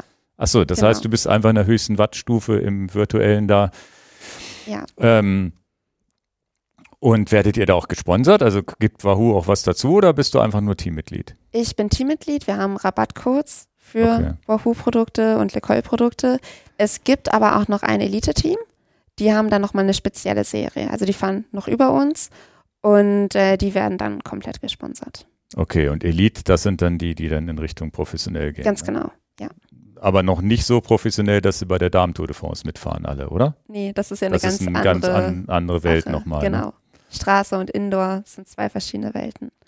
Ja, Jetzt bist du ja viel abenteuermäßig unterwegs. Wie, wie verträgt sich sowas dann, Zwift-Rennen zu fahren? Ist es dann diese Ambition, dieses Gefühl, Rennen mitzufahren, vielleicht auch im Team da zu arbeiten? Ähm, ist es dann so, dass du im Winter auch wirklich sagst, macht mir richtig Bock, da vor dem Bildschirm zu sitzen oder brauchst du auch immer wieder diesen, diesen Ausflug nach draußen? Mm, Also die Zwift-Rennen zu fahren, finde ich cool, weil man einfach so sehr an sein Limit geht. Also ich glaube, ich würde in kein Training mich so weit pushen und so viel geben, wie ich es im Zwift-Rennen tue. Mhm. Und deswegen finde ich die Swift-Rennen total super, einfach mal zu gucken, wie viel kann ich wirklich treten, kann ich bei den Leuten da dranbleiben und auch mit der Community, die wir da haben, über Discord nebenbei zu reden, sich Teamtaktiken zu überlegen, das finde ich total cool, das macht einfach Spaß. Ähm, an sich brauche ich trotzdem das Draußenfahren. Das heißt, du fährst im Winter auch trotzdem draußen, machst deine Touren und äh, ja gut, strukturiert trainieren, merke ich jetzt selber auch, ist natürlich auf Zwift viel, viel einfacher möglich, Ja. als man es je draußen macht. Ich, Total. ich, ich bin da noch nicht so lange dabei, aber wenn man draußen strukturiert trainiert, kommt immer zur falschen Zeit die Kurve. Genau, oder eine Ampel Ja. oder ein Auto, ja. Das ist Ich habe schon nervig. probiert, in der Kurve zu bremsen, um weiterzutreten, um den Bereich zu halten. okay. Ist jetzt auch Wow. Quatsch wahrscheinlich. Aber ähm, es ist ja wirklich, und das sind bei mir Hausrunden, die kenne ich ja in- und auswendig. Und Mhm. dann weiß, dann kommt aber genau der Intervall 20 Sekunden genau, bevor ich in, in, in der Ortschaft 10 Kurven fahren muss. Ja, das ist immer so Ja, ja. an den ungünstigen Stellen, ja. Ähm, wo du dann schon guckst, ja, nimm doch, den, den hätte ich jetzt gerne auf dieser gerade Ausstrecke gehabt. Kenn Nee, ich. ist, äh, Ist ganz witzig. Aber das heißt, ähm, Zwift hast du auch da erst kennengelernt, ne? Du bist vorher nicht auf der Rolle gefahren, oder? Ich bin mal nach Neuseeland kurz auf der Rolle gefahren, aber da hatte ich noch so einen ganz alten Rollentrainer, Ja. der noch nicht, ich glaube, der war schon smart, aber noch mit Hinterrad. Ja, Okay. Und dann bist du, glaube ich, äh, beruflich, studentisch nach Portugal gegangen. ganz genau. Auch mit dem, im, mit, mit dem Fahrrad, glaube ich, rübergefahren, wenn ich es richtig in, hier gelesen habe. Zumindest Mein- zum Teil. Genau, mein Plan war, komplett mit Fahrrad rüber zu fahren. Ja. Aber das war dieses Jahr im Februar, als dieser enorme Sturm war. Ich weiß nicht, ob du dich daran erinnern kannst. Das war eine Woche, da war es wirklich total stürmisch. Stimmt, ja, ja. Irgendwas war da. Und da wollte ich losfahren in der Woche. Und es war natürlich ein Gegenwind. Und auch. Mit Rückenwind hättest du es gemacht wahrscheinlich. Genau, Ne? wahrscheinlich. 1000 Kilometer in anderthalb Tagen. Wäre vielleicht gegangen. ja. Und äh, der Wind hat mich auch manchmal sehr auf die Straßenmitte geweht. Also durch die Böen, die dann teilweise Ja, ist kamen. gefährlich. Ja. Und da habe ich mich dann gar nicht wohl gefühlt. Und mein Freund ist mit Auto mitgefahren. Und dann hatte ich halt das Glück, dass ich ins Auto wechseln konnte, zwischendurch immer wieder. Einer musste ja euren Umzug, also ihr musstet ja auch umziehen, mehr oder weniger, zumindest im Genau. Kleinen. Ne? Ja. ich hatte mein Zeitfahrrad auch dabei fürs Training Ja. und dann alles, was ich so zum Leben in Portugal brauche. Und dann bin ich bis Paris überwiegend Auto gefahren, weiß ich nicht, vielleicht bin ich 100 Kilometer mit Rad gefahren oder so. Mhm. Und äh, nach Paris bin ich dann angefangen, pro Tag so 150 bis 200 zu fahren. Okay. Aber immer noch nicht wie geplant. Nicht komplette A Strecke. bis Z ging nicht, okay. Genau. Aber es war dann auch eher so ein Motivationsding, dass ich halt dachte, okay, ich habe jetzt doch keine Lust, jeden Morgen so früh aufzustehen, den ganzen Tag auf dem Rad zu verbringen. Es war auch recht kalt, immer noch Mhm. windig. Und hinterher in Spanien waren es tatsächlich minus fünf Grad. Okay. Und ich dachte eigentlich, es wird dachte, wärmer. da wird es ja schön dann Genau. irgendwann, ne? Ja, leider war es nicht so. Es wurde Ja. eher kälter tatsächlich. Und dann, wie, wie war Portugal? Ich war da tatsächlich, war ich da dieses Jahr? Ich glaube, ich war da dieses Jahr. Ach cool, wo warst du? Da unten, da wo alle Touristen hinfahren. Ah, Faro, die Ecke. Genau. Und äh, wie heißt es? Algarve. Mhm. Und da bin ich dann auch ins Inland mit dem Rad reingefahren und habe auch gedacht, wie geil ist das hier, keine Autos, also zumindest zu der Zeit, ob, äh, weil das im, im Frühjahr war und nicht im Sommer. Im Sommer Ja. ist da wahrscheinlich die Hölle los. Aber da war es echt schön, wobei auch ich jetzt im Sommer auf Kreta ja auch im Inland rumgefahren sind. Sowohl Sardinien, Kreta als auch Portugal habe ich das Gefühl, sobald du in die Mitte reinfährst, hast du deine Ruhe Total. auch automäßig und so. Und das fand ich da auch richtig cool. Ähm, in, wo warst du stationiert? Ich war in Villarreal, das ist 100 Kilometer östlich von Porto. Also Okay. recht im Norden Portugals. Okay. Und das war auch mitten in den Bergen. Und da war recht wenig Verkehr. Also das soll ja auch die schönste Radfahrgegend sein, da glaube ich. Ne? Es der- war unglaublich schön. okay. Es war echt wie in so ein Traum. Ich bin aufgestanden, habe die Berge gesehen, das Rad genommen, ein kleines Stück aus der Stadt raus und man war mitten in der Natur. Man hatte direkt so einen 600 Meter Anstieg vor sich. Das war echt super schön. Und da wahrscheinlich dann auch schon milde Temperaturen im März, April, ne? es war recht regnerisch am Anfang. Okay. Ähm, temperaturmäßig war es okay. Also es war jetzt nicht super angenehm, aber zum Glück auch nicht komplett kalt. Und da hast du dann dein Training gemacht und Spaß gehabt und gearbeitet natürlich auch ein bisschen, ne? Genau, also ich hatte einen Studienkollegen, der auch Rad fährt, mit dem bin ich überwiegend zusammengefahren. Und wir haben versucht, so viel wie möglich in der Region kennenzulernen, also immer andere Berge zu fahren. Und Also Teils sammeln. wie bitte? Teils habt, habt ihr da gesammelt sozusagen. Du weißt gar nicht, was Teilhunting ist, ne? Nein. Kenn mal unsere nicht. Podcast, öfter hören. Ähm, das ist ja der große Sport, den wir hier entdeckt haben, dass man die Welt in, in so, jetzt habe ich dich unterbrochen, Entschuldigung, aber ähm, man, ist, die, die Welt hat ja Längen und Breitengrade. Ja. Und die kann man ja auch, äh, die müssen ja nicht immer so wie auf einer Weltkugel groß sein, sondern die kann man auch in kleine Quadrate einteilen. Ja. Das heißt, dieses Teilhunting, das wurde mal von VeloViewer oder von StatsHunters, gibt es eine Webseite, wo man sich anmeldet, mit Strava verbindet. Mhm. Ähm, und dann kann man äh, diese Teils, jedes Teil, was man einmal mit dem GPS-Track durchfahren ist oder nur mal kurz rein oder wieder rausgefahren ist, ist dann sozusagen Teil, was, was du erobert hast. Hm. Und dann kann man irgendwann gucken, wie viele Teils habe ich denn auf der Erde schon gefahren und wie viele zusammenhängende Teils habe ich dann, also so sogenannte Cluster, die so zusammenhängen. Ja. Habe ich ein großes Quadrat, also wie, wie groß ist mein größtes Quadrat mit zusammenhängenden Teils? Okay. Und das ist eigentlich äh, so, deswegen komme ich drauf, wenn ihr da sagt, ich will alle Strecken da kennenlernen. Ja. Das habe ich jetzt hier in Hannover auch gemacht. Strecken kennengelernt, wo ich noch nicht war, um diese Teils einzusammeln. Wie cool. Sind das immer diese 2,38 Newkilometers, was du bei Strava dann stehen hast? Na, das ist, das ist Wanderer Earth. Da geht es Ah, darum, wirklich neue Strecken zu, äh, zu, zu fahren. Ja. Also da geht es um jede neue Straße, die man fährt. Also wenn ich Okay. jetzt hier irgendeine Seitenstraße noch nie gefahren bin, ist das ein neuer Kilometer oder Ja. neue 100 Meter. Damit habe ich mal angefangen. Das lasse ich auch schon immer so laufen, weil das immer eine schöne Motivation ist, neue Strecken auszusuchen, weil man weiß, okay, hier war ich noch nicht, das sind neue Kilometer. Mhm. Ist auch Wanderer Earth, meldest du dich einmal an, verbindest das mit Strava und dann läuft das im Hintergrund. Okay. Also auch meine ganzen alten Aktivitäten werden dann automatisch Die werden alle hochgeladen. importiert Das ist cool. und jede neue kommt dazu und dann Ja. weißt du immer, okay, jetzt fahre ich hier, also egal, wenn ich nach Holland fahre, weiß ich ja sowieso, dass es neue Kilometer sind. Aber hier in Hannover haben wir auch dann Strecken geplant, wo wir gesagt haben, probieren wir was Neues aus. Aber das Teilhunting setzt dem Ganzen nochmal Mhm. was on top, weil du Okay. hast dann irgendwann so ein riesen Quadrat. Also bei mir sind das 30 mal 30 jetzt hier im Raum Hannover, die ich zusammengesammelt habe. Und das ist eine riesen Motivation, mal andere Strecken zu fahren. Ja, das kann ich mir vorstellen. Und es ist halt auch wieder so ein bisschen Abenteuer-Feeling, weil, weil ich in, in, in Wäldern in Burgdorf oder so hier in der Nähe war, wo ich gesagt habe, wie geil ist das hier? Komme ich Ja. nie hin.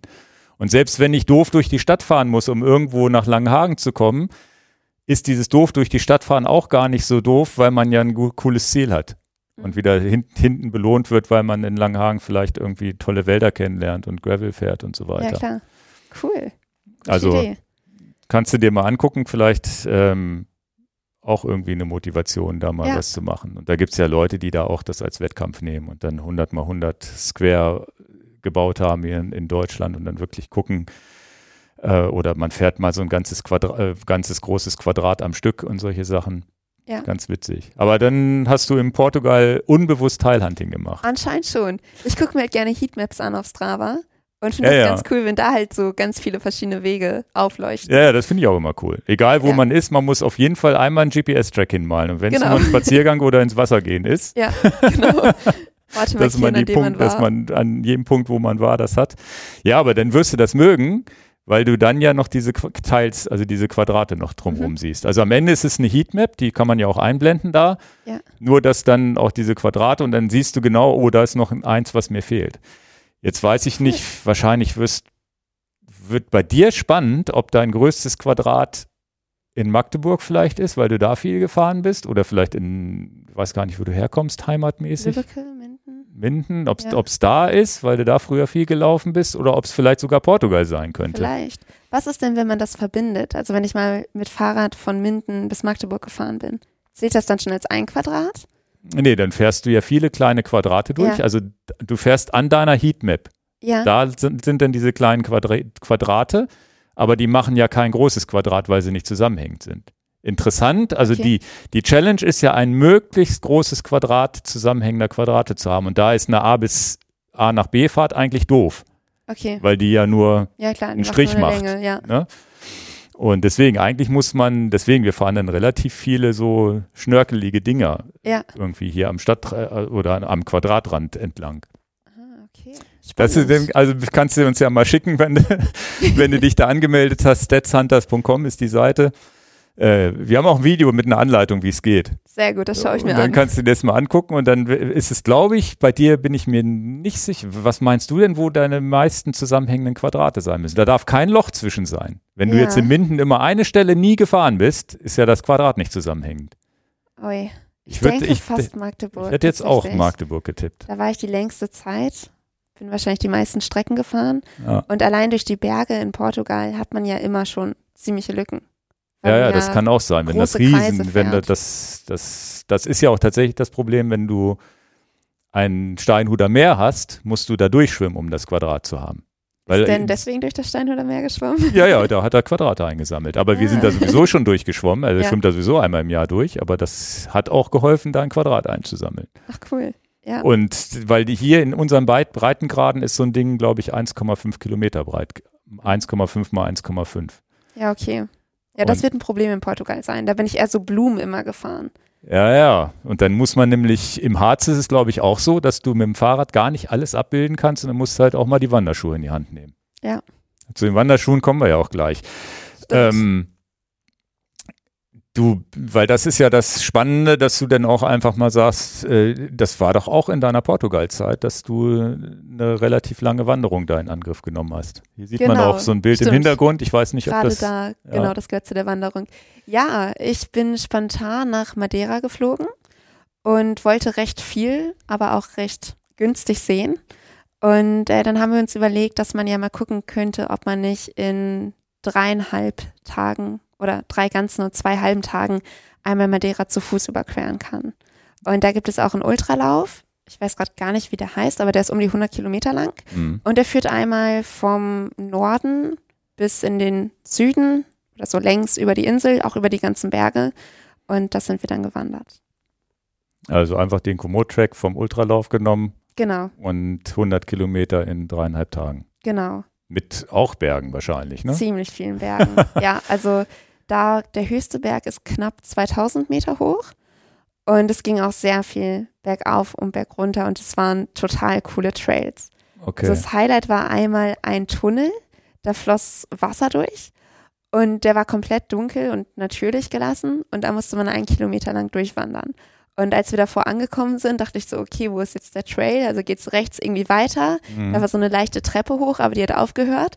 Und ich habe echt nicht gedacht, dass man da jetzt durch diesen Tunnel durchwandern muss, weil das total gruselig war, so ein ganz, ganz enger Weg, den man nur gehen konnte und halt super dunkel. Ist so, so, so glaube ich, Wasserversorgung, Aquädukt-Ding, ne? Kann das sein? Kann sein, ja. Mit, mit rechts so einer Wasserrinne. Genau. Ich glaube, ich habe irgendein Foto, das haben wir jetzt hier nicht eingeblendet, das habe ich, glaube ich, gesehen in Ja. denen, die du mir geschickt hattest. Kennen, kennen wir tatsächlich auf La Palma, haben wir das auch mal gemacht. Ah, cool. Ist eigentlich ganz, wenn man das weiß, dass, dass es solche Dinger gibt, ist es eigentlich easy. Rennst halt durch, machst dein iPhone an und machst, machst ein bisschen Licht. Ja, es war schon schwer mit einer Lampe in der Hand zu halten, weil man sich so am Felsen festhalten musste, weil da nicht so viel Platz war zum Durchgehen. Ja, ja, und Also- aufpassen, mit meiner Größe stößt man sich sonst auch den Kopf und solche Sachen. Glaub ich, also es ja. ist so ein, aber ein Kilometer ist lang. Also ich kenne das so mit 100, 200 Metern immer. Ja. Und dann sieht man ja auch immer das Licht am anderen Ende des das hat man Tunnels da auch wieder. nicht gesehen. Ja, ja, Es war krass. wirklich komplett dunkel. Ja. Ja, schön. Das ist natürlich, ähm, ist das äh, dann einfach so, ihr habt gesagt, der, der touristische Gedanke, die Insel kennenzulernen, wir bewandern sie einfach. Genau, ich mag es halt total gerne, in der Natur zu sein, generell. Und es ist halt ein kleines Abenteuer, das man wahrscheinlich so schnell auch nicht vergisst, als wenn man einfach mit dem Auto über die Insel fährt. Klar. Also das ist ja ein richtiges Erlebnis. Das ist ja, Ja. immer so dieses, und diesen Gedanken trotz Wettkampf hast ja immer dieses, das finde ich ja das Interessante, ne? Egal, auch Venedig, auch wenn da immer so ein bisschen, ja, wir wollen es schnell schaffen, aber trotzdem ist ja da ein Erlebnis dahinter, was man so nie wieder vergessen wird. Ja, genau. Auch wenn es eine ambitionierte Aktion war. Und dann die, dann, dann dieses Mountainbiking in der Schweiz, die Trails und sonst wie, da war es natürlich entspannter und hier wahrscheinlich auch entspannter. Hier ging es ja nicht darum, der Schnellste zu sein, sondern einfach zu laufen Ja. und Spaß zu haben. Sicherlich aber auch nicht zu sagen, naja, wir können jetzt hier mal anderthalb Stunden Pause machen, weil dann schafft man sein Tagespensum ja nicht. Es war Und- schon recht hoch angesetzt, eigentlich. So 30 Kilometer am Tag. Wenn man es nicht gewohnt ist zu wandern, finde ich, war das schon. Ja, mit ohne. hoch und runter und so. Wie, wie, Ja. wie krie- kriegst du das denn hin? Weil ich bin einmal 700 Höhenmeter am Stück runtergewandert und hatte eine Woche lang Waden, Waden ähm, Muskelkater. War, konntest Okay. du da, hast du das nicht? Fu- Funktioniert das bei dir auch ohne? Muskelkater hatte ich gar nicht. Ich hatte nur total viele Blasen an den Füßen. Ja, das ist bei langen Wanderungen, habe ich auch Ja. schon gehört. Das ist auch die Hölle, ja. Genau, ich hatte auch Wanderschuhe an. Wahrscheinlich hätte ich eher Sportschuhe anziehen sollen, weil meine Füße das gar nicht mehr gewohnt sind. ja, ja. Ähm, aber Muskelkater war voll okay. Ich habe so beim Bergabsteigen diese Waden, das habe ich so einen Respekt vor. Aber vielleicht auch nur, weil man es nicht gewohnt war. Wahrscheinlich, ja. Interessant. Ähm, wie habt ihr denn das gemacht? Mit Zelten und sonst wie? Oder habt ihr auch unterwegs dann in den Städten einfach übernachtet irgendwo? Zelten. Genau, wir haben uns vorher Permits für Campingplätze geholt und da gab es dann mitten in der Natur so Wiesen, wo man ein Zelt aufschlagen durfte. Mehr war es tatsächlich nicht. Permits, was ist das? Ach, sorry, Erlaubnisse. Ähm, Ja, ja, das habe ich schon, ich habe gedacht, gibt's, also muss man um eine Erlaubnis fragen, um da zu zelten? Genau, das kann Okay. man online im Vorfeld buchen. Und wenn es noch freie Plätze gibt, dann kann man for free da tatsächlich schlafen, wenn man so eine Erlaubnis hat. Und sind das richtig mit sanitären Anlagen oder einfach nur grüne Wiesen? Wie muss man sich das Mm. vorstellen? Unterschiedlich. Ähm, ich glaube, zwei waren einfach nur grüne Wiesen und der eine hatte auch sanitäre Anlagen. Okay. Das heißt, das ist bei denen so ein Konzept für die Wanderer, dass die da irgendwo unterkommen können. Genau, es war halt wirklich im Nichts. Also da war jetzt kein Laden oder irgendwas in der Umgebung, es war auf dem Berg.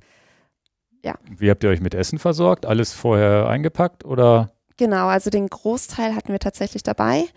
Äh, ich glaube, am dritten Tag sind wir auch durch eine Stadt gewandert und haben dann neues Essen dazu gekauft. Okay. Was nimmt man da mit? Habt ihr da so Leichtbau-Riegel oder richtig? Eigentlich ähnlich wie bei Bikepacking-Touren. Wir hatten Kocher dabei und dann Haferflocken, Couscous, Linsen und Okay. sonst Riegel, Brot.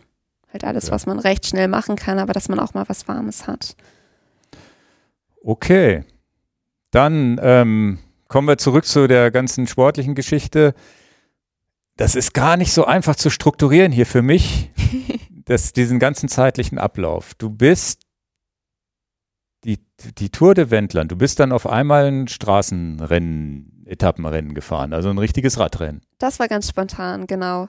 Das war, ich glaube, ich habe in der Woche gehört, dass das stattfindet und hatte Lust, das einfach mal auszuprobieren, weil ich an meiner Zeitfahrposition gearbeitet hatte.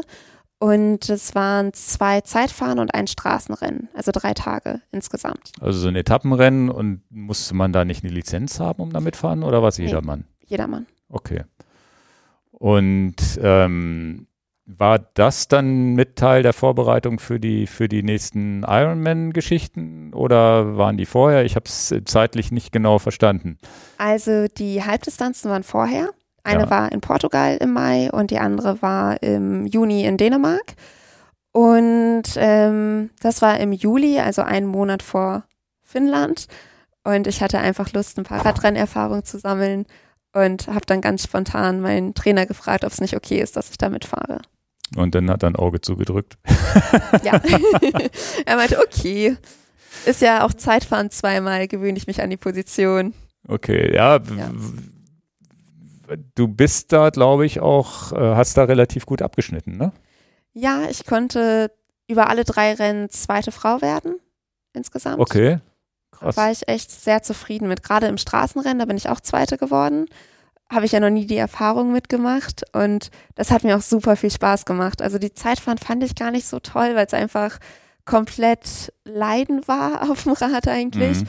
Und das Straßenrennen hat mega viel Spaß gemacht, mit den kleinen Attacken da immer dran zu bleiben und Und Das war deine erste Straßenradrennerfahrung, dass du wirklich gesagt hast, in der Gruppe und mit Ich bin das Jahr davor einmal beim Schubert Motorgiro so ein Rundenrennen mitgefahren. Ja, Ähm, also dann das Ja. zweite Mal. genau. Und ähm, da kommen wir ja noch für die, die Ziele in 2023 später draus. Jetzt hast du Zwift-Rennen gefahren, dann hast du jetzt da das Straßenrennen gefahren und auch, auch ja, erfolgreich in der Klasse. Ist da wieder so ein Funke übergesprungen oder sagte, ich muss nochmal das ausprobieren mit diesen Radrennen hier, das macht ja Bock? Ja, voll. Also auch im Vorfeld Radfahren ist wirklich meine Lieblingsdisziplin. Ja, Und da habe ich mich schon immer gefragt, wie es denn wäre, wenn ich einfach mal mehr Rad fahre. Und okay. gar nicht mehr so Triathlon-spezifisch Rad fahre, sondern auch mal gucke, wie es in Straßenrennen ist. Okay. Und du bist da auf Anhieb, bist du da gut zurechtgekommen, weil wie gesagt, wie, wie 2020 angefangen mit Radfahren, ähm, dann mal fährst du die Zwift-Rennen und vielleicht einmal dieses Rennen da im Jahr davor, das kleine Ding, aber sonst bist du ja nicht gewohnt, in, dich in einem Feld mit Fahrerinnen zu bewegen und da behaupten zu müssen und am Hinterrad dran zu bleiben, nicht zu stürzen. Schnell um die Kurven fahren ist ja auch so ein Skill, den man haben muss als Radrennsportlerin. Das hast du alles gut hinbekommen? Oder gab es da auch Schwierigkeiten? Vom Kopf her habe ich riesen Respekt davor, muss ich sagen. Ich denke, dass mir gerade jetzt Portugal sehr viel Radsicherheit gegeben hat durch die ganzen Berge, durch die Kurven, die schnellen Abfahrten. Ähm, ich glaube, da ist man, auch wir waren auch viel zu zweit unterwegs, dass man da wirklich noch mal ein bisschen vom Gedankengang einfach die Technik verinnerlicht hat. Klar, es ist im Feld nochmal was ganz anderes, aber ich glaube, das hat mir schon dazu geholfen, mich ein bisschen sicherer zu fühlen. Ja. Okay.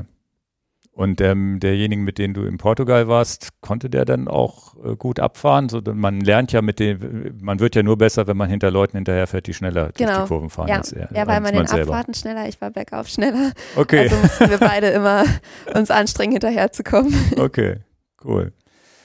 Aber dann war ja jetzt wirklich Ironman, die 73-Wettkämpfe hast du eben schon erwähnt und wo ich jetzt nochmal als Schwerpunkt drauf gehen würde, ist ja dann tatsächlich Finnland. Wie, wie bist du da an die Startlinie gegangen? War Finnland wirklich so, wo du gesagt hast, das Ding will ich jetzt gewinnen in meiner Altersklasse, um nach Hawaii zu fahren? Oder da war ja nicht, also da ist ja wahrscheinlich der finnischer Gedanke, ist, wo du sagst, habe ich jetzt einmal in Frankfurt gefinisht, jetzt den zweiten Ironman schaffe ich auch. Du bist, bist ja viel besser vorbereitet gewesen. Das heißt, du kannst jetzt schwimmen. Du hast wahrscheinlich nicht die Laufpause machen müssen. Genau. Hast mit zwei 73-Wettkämpfen Vorbereitungswettkämpfe gehabt. Ja. Die du, glaube ich, auch platzierungsmäßig, habe ich nicht im Kopf, aber glaube ich, auch gut abgeschnitten bist. Ja, einmal Erster und Vierter. Ja, in der Altersklasse. Genau. Und ich glaube, Altersklasse. overall aber auch irgendwie Top Ten oder Ja. sowas, ne? Also, wo du merkst, okay, ich äh, bin da im, im, im, wie nennt man das, im Age-Grouper-Bereich ja ganz gut unterwegs. Ähm, wie war das da? Ich glaube, ich habe mir selbst schon ein bisschen Druck dadurch gemacht, dass ich wirklich in Finnland gut sein wollte. Aber andererseits war es auch so eine ganz große Unbekannte, weil in der letzten Langdistanz in Frankfurt es mir irgendwann ja gar nicht mehr gut ging Hm. und ich halt gar nicht wusste, wie mein Körper dann auf diese Länge der Distanz reagiert. Hattest du Und auch Angst, dass es dir wieder schlecht geht? Schon ein bisschen, ja. Okay. Weil ich nicht 100% wusste, woher es letztes Mal kam. Und ich wollte gut sein, aber natürlich habe ich mir jetzt auch nicht zu viel Druck gemacht, weil ich einfach dachte, ich weiß nicht, wie gut die Konkurrenz ist. Vielleicht sind da super starke Leute.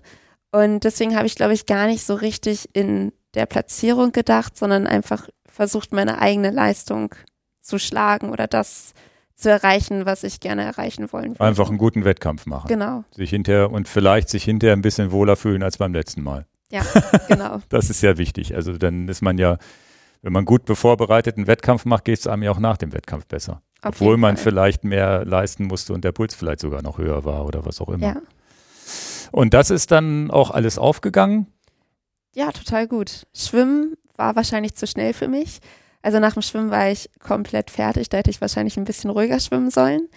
Ähm, das Wasser war ziemlich kalt in Finnland und total trüb. Man denkt ja Mhm. eigentlich, Finnland hat viele Seen, die sind super schön und klar. Aber das war so trüb, dass ich unter Wasser die Leute vor mir um mich überhaupt nicht sehen konnte. Und dadurch fiel das Wasserschattenschwimmen so ein bisschen weg, weil ich einfach nicht genug Technik und Erfahrung habe, um hinter jemand nah zu schwimmen, ohne dass ich die Person sehe. Mhm. Und ähm, das Schwimmen, das war schon echt hart. Also das wäre wahrscheinlich kluger gewesen, wenn ich da entspannter dran gegangen wäre. Und die Radstrecke, die hatte 1600 Höhenmeter, war also recht hügelig. Oh, das ist auch viel, ja. Aber ich fand es sehr angenehm. Ich mag Berge ja. Ja, eh. ja, ja. Das ist ja dann ein Vorteil. Eher, Genau. Ne? Und durch die Wellen konnte man auch ganz gut Tempo aufbauen an sich auf dem Rad. Und ähm, auf dem Rad habe ich dann ziemlich gut aufgeholt, bin tatsächlich auch Top 5 aller Frauen nach dem Radfahren gewesen. Okay. Ähm, Deshalb hast du das gewusst? ja, es wurde mir zugerufen. Ah, okay. Genau. Aber das Und- ist ja auch schon motivierend dann, ne? Ja, total. Und ich bin sogar noch weniger getreten, als ich eigentlich treten wollte, weil ich wieder Nacken- und Sitzprobleme hatte. Okay. Also da musste ich vom Kopf auch wieder total kämpfen. Ich hatte zwischendurch echt die Hoffnung, einen Platten zu haben, um vom Rad absteigen zu können, weil ich einfach nicht mehr auf dem Rad sitzen wollte, weil es so weh tat. Also Bist du denn in der Zeit, gehst du denn aus der Zeitfahrposition dann trotzdem nicht raus, wenn du Nackenprobleme hast oder musstest du rausgehen? ich musste rausgehen. Ich Okay. habe mir immer das Ziel gesetzt, okay, du bleibst jetzt so lange noch drin, dann gehst du einmal kurz raus und dann gehst du Mhm. wieder rein. Okay. Also halt immer irgendwie, keine Ahnung, Anstiege im Hintergrund rausgesucht. Aber zum Ende hin bin ich doch schon recht oft rausgegangen. Hm. Okay. Und das, ähm, und der Lauf war diesmal besser als in Frankfurt, das heißt, dir wurde Genau. nicht schlecht, du konntest gut durchlaufen. Ja, der Lauf war super. Ich habe mich richtig aufs Laufen gefreut. Passiert auch selten. Ja. Ähm, der hatte auch einige Höhenmeter. Ich meine 500, 450. Hm. War dadurch ein bisschen anspruchsvoller als Frankfurt, hatte auch 40 Prozent Gravel-Anteil, also nicht nur Straße. Und es waren auch Runden, die man laufen musste. Es war nicht so voll wie in Frankfurt. Es waren deutlich weniger Zuschauer da. Aber landschaftlich war es wirklich sehr schön Hm. durch die Seen, die Wälder. Ja, Finnland bestimmt, ja. Ja, und ich konnte da, ich glaube, fast eine Minute pro Kilometer schneller laufen Als jetzt in im Frankfurt. Schnitt. Genau, als okay. in Frankfurt. Und musstest du auch gar keine Gehpausen mehr machen, oder? ich bin an den Verpflegungsstationen immer gegangen. Ja, das ist ja auch, glaube ich, ein gutes, Genau. äh, eine gute Strategie, sich gemütlich zu, Ja. zu verpflegen und dann weiterlaufen. Genau, ne? und ja. sonst bin ich auch eigentlich ein recht kontinuierliches Tempo durchgelaufen und war dann hinterher nach 10 Stunden 42, 43 im Ziel. Ah, cool. Ja, ist ja für eine profilierte Strecke auch eine super Zeit. Ja, war ich auch echt zufrieden mit. Wechseln kann ich nochmal üben, da verliere ich immer super viel Zeit. Ja. Ja. Und wann dann, wann wurde, wie aufgeregt warst du denn, was deine Platzierung anging, als du denn im Ziel warst? Das hat sich recht schnell eigentlich schon gelöst, die Aufregung. Okay. Ich glaube, nach dem Radfahren hatte ich anderthalb Stunden Vorsprung auf die zweite in meiner Age Group. Okay. Und ich weiß nicht mehr, im Ziel hatte ich zweieinhalb oder drei Stunden Vorsprung. also das wusstest du dann schon. ja, das okay. wird mir gesagt. Ja. Okay. Aber ich habe natürlich trotzdem versucht, so gut wie möglich für mich selbst einfach zu sein. Das Also- heißt, du konntest im Laufen schon, wusstest du schon, wenn jetzt nicht irgendwas komplett schief geht, dann hättest du, dass du die Hawaii-Quali gezogen hast, sozusagen. Ja, genau.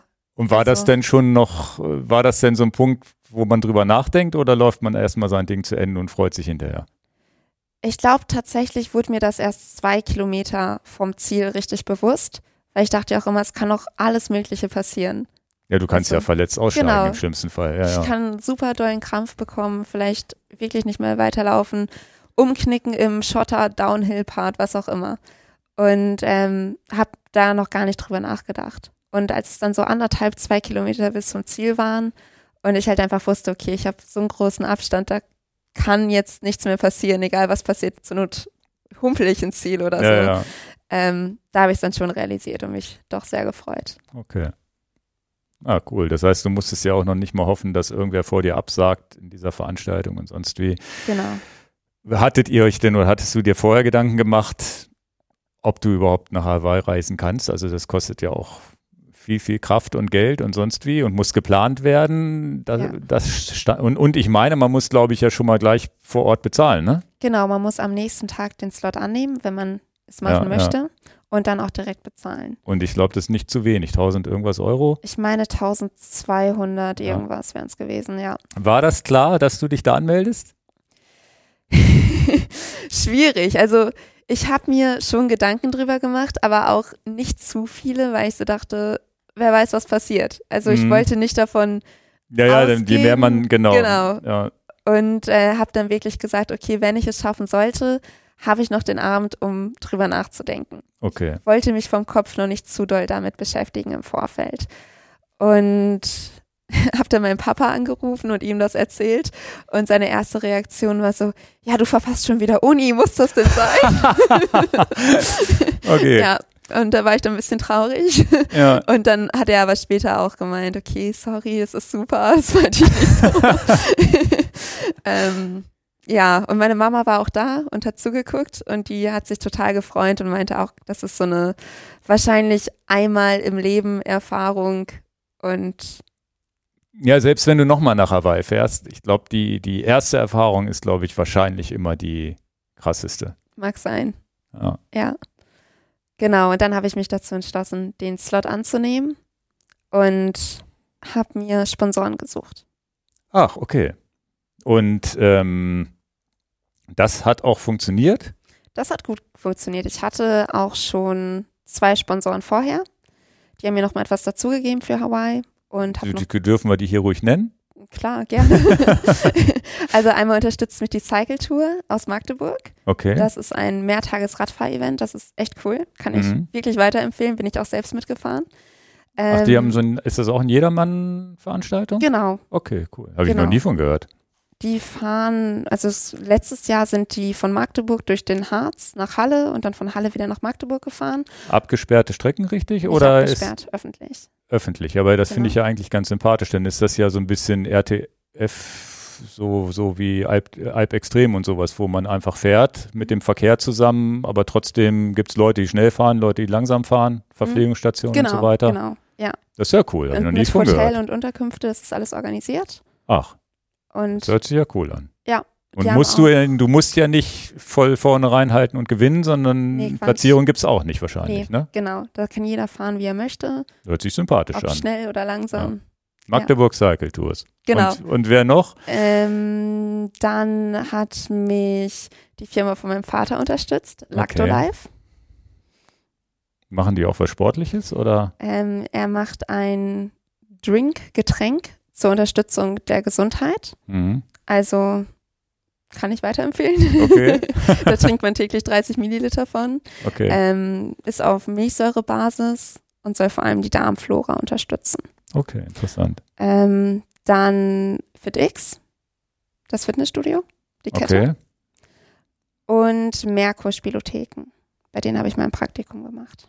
Das ist ja cool. Genau. Aber da musstest du ja auch gucken, dass da, also war, also wenn die, wenn die Eltern sich engagieren, geht wahrscheinlich ein bisschen einfacher dann, aber die anderen Sponsoren muss man ja auch erstmal an Land ziehen können. Genau. Und damit konntest du das Ganze finanzieren. Mit wem, ihr seid aber mit mehreren hingereist nach Hawaii dann am Ende, ne? Mein Freund ist mitgekommen, wir waren Okay, zu zweit. zu zweit. Und da, was natürlich super interessant ist, weil wir uns hier im Podcast auch schon drüber unterhalten haben, man muss ja auch wirklich gucken, überhaupt eine Unterkunft zu kriegen Ja. und wirklich Geld in die Hand nehmen am Ende des Tages, ne? Ja, vor allem so kurzfristig war das nicht einfach. Ja, ja, August zu Oktober, ne? Genau, Ende September schon, ja. Ende September schon, ja. Ja. Ihr habt eine, ich glaube, ihr seid drei Wochen da geblieben, ne? Insgesamt. Insgesamt drei Wochen, ja. Ähm, ja, wie habt ihr das geplant? Ich glaube Airbnb und aber nicht zu Airbnb-Preisen, die man hier in Deutschland kennt. Ne? so war es so. Ne? genau. Wir haben über Hannes Hawaii Tours versucht, das zu organisieren.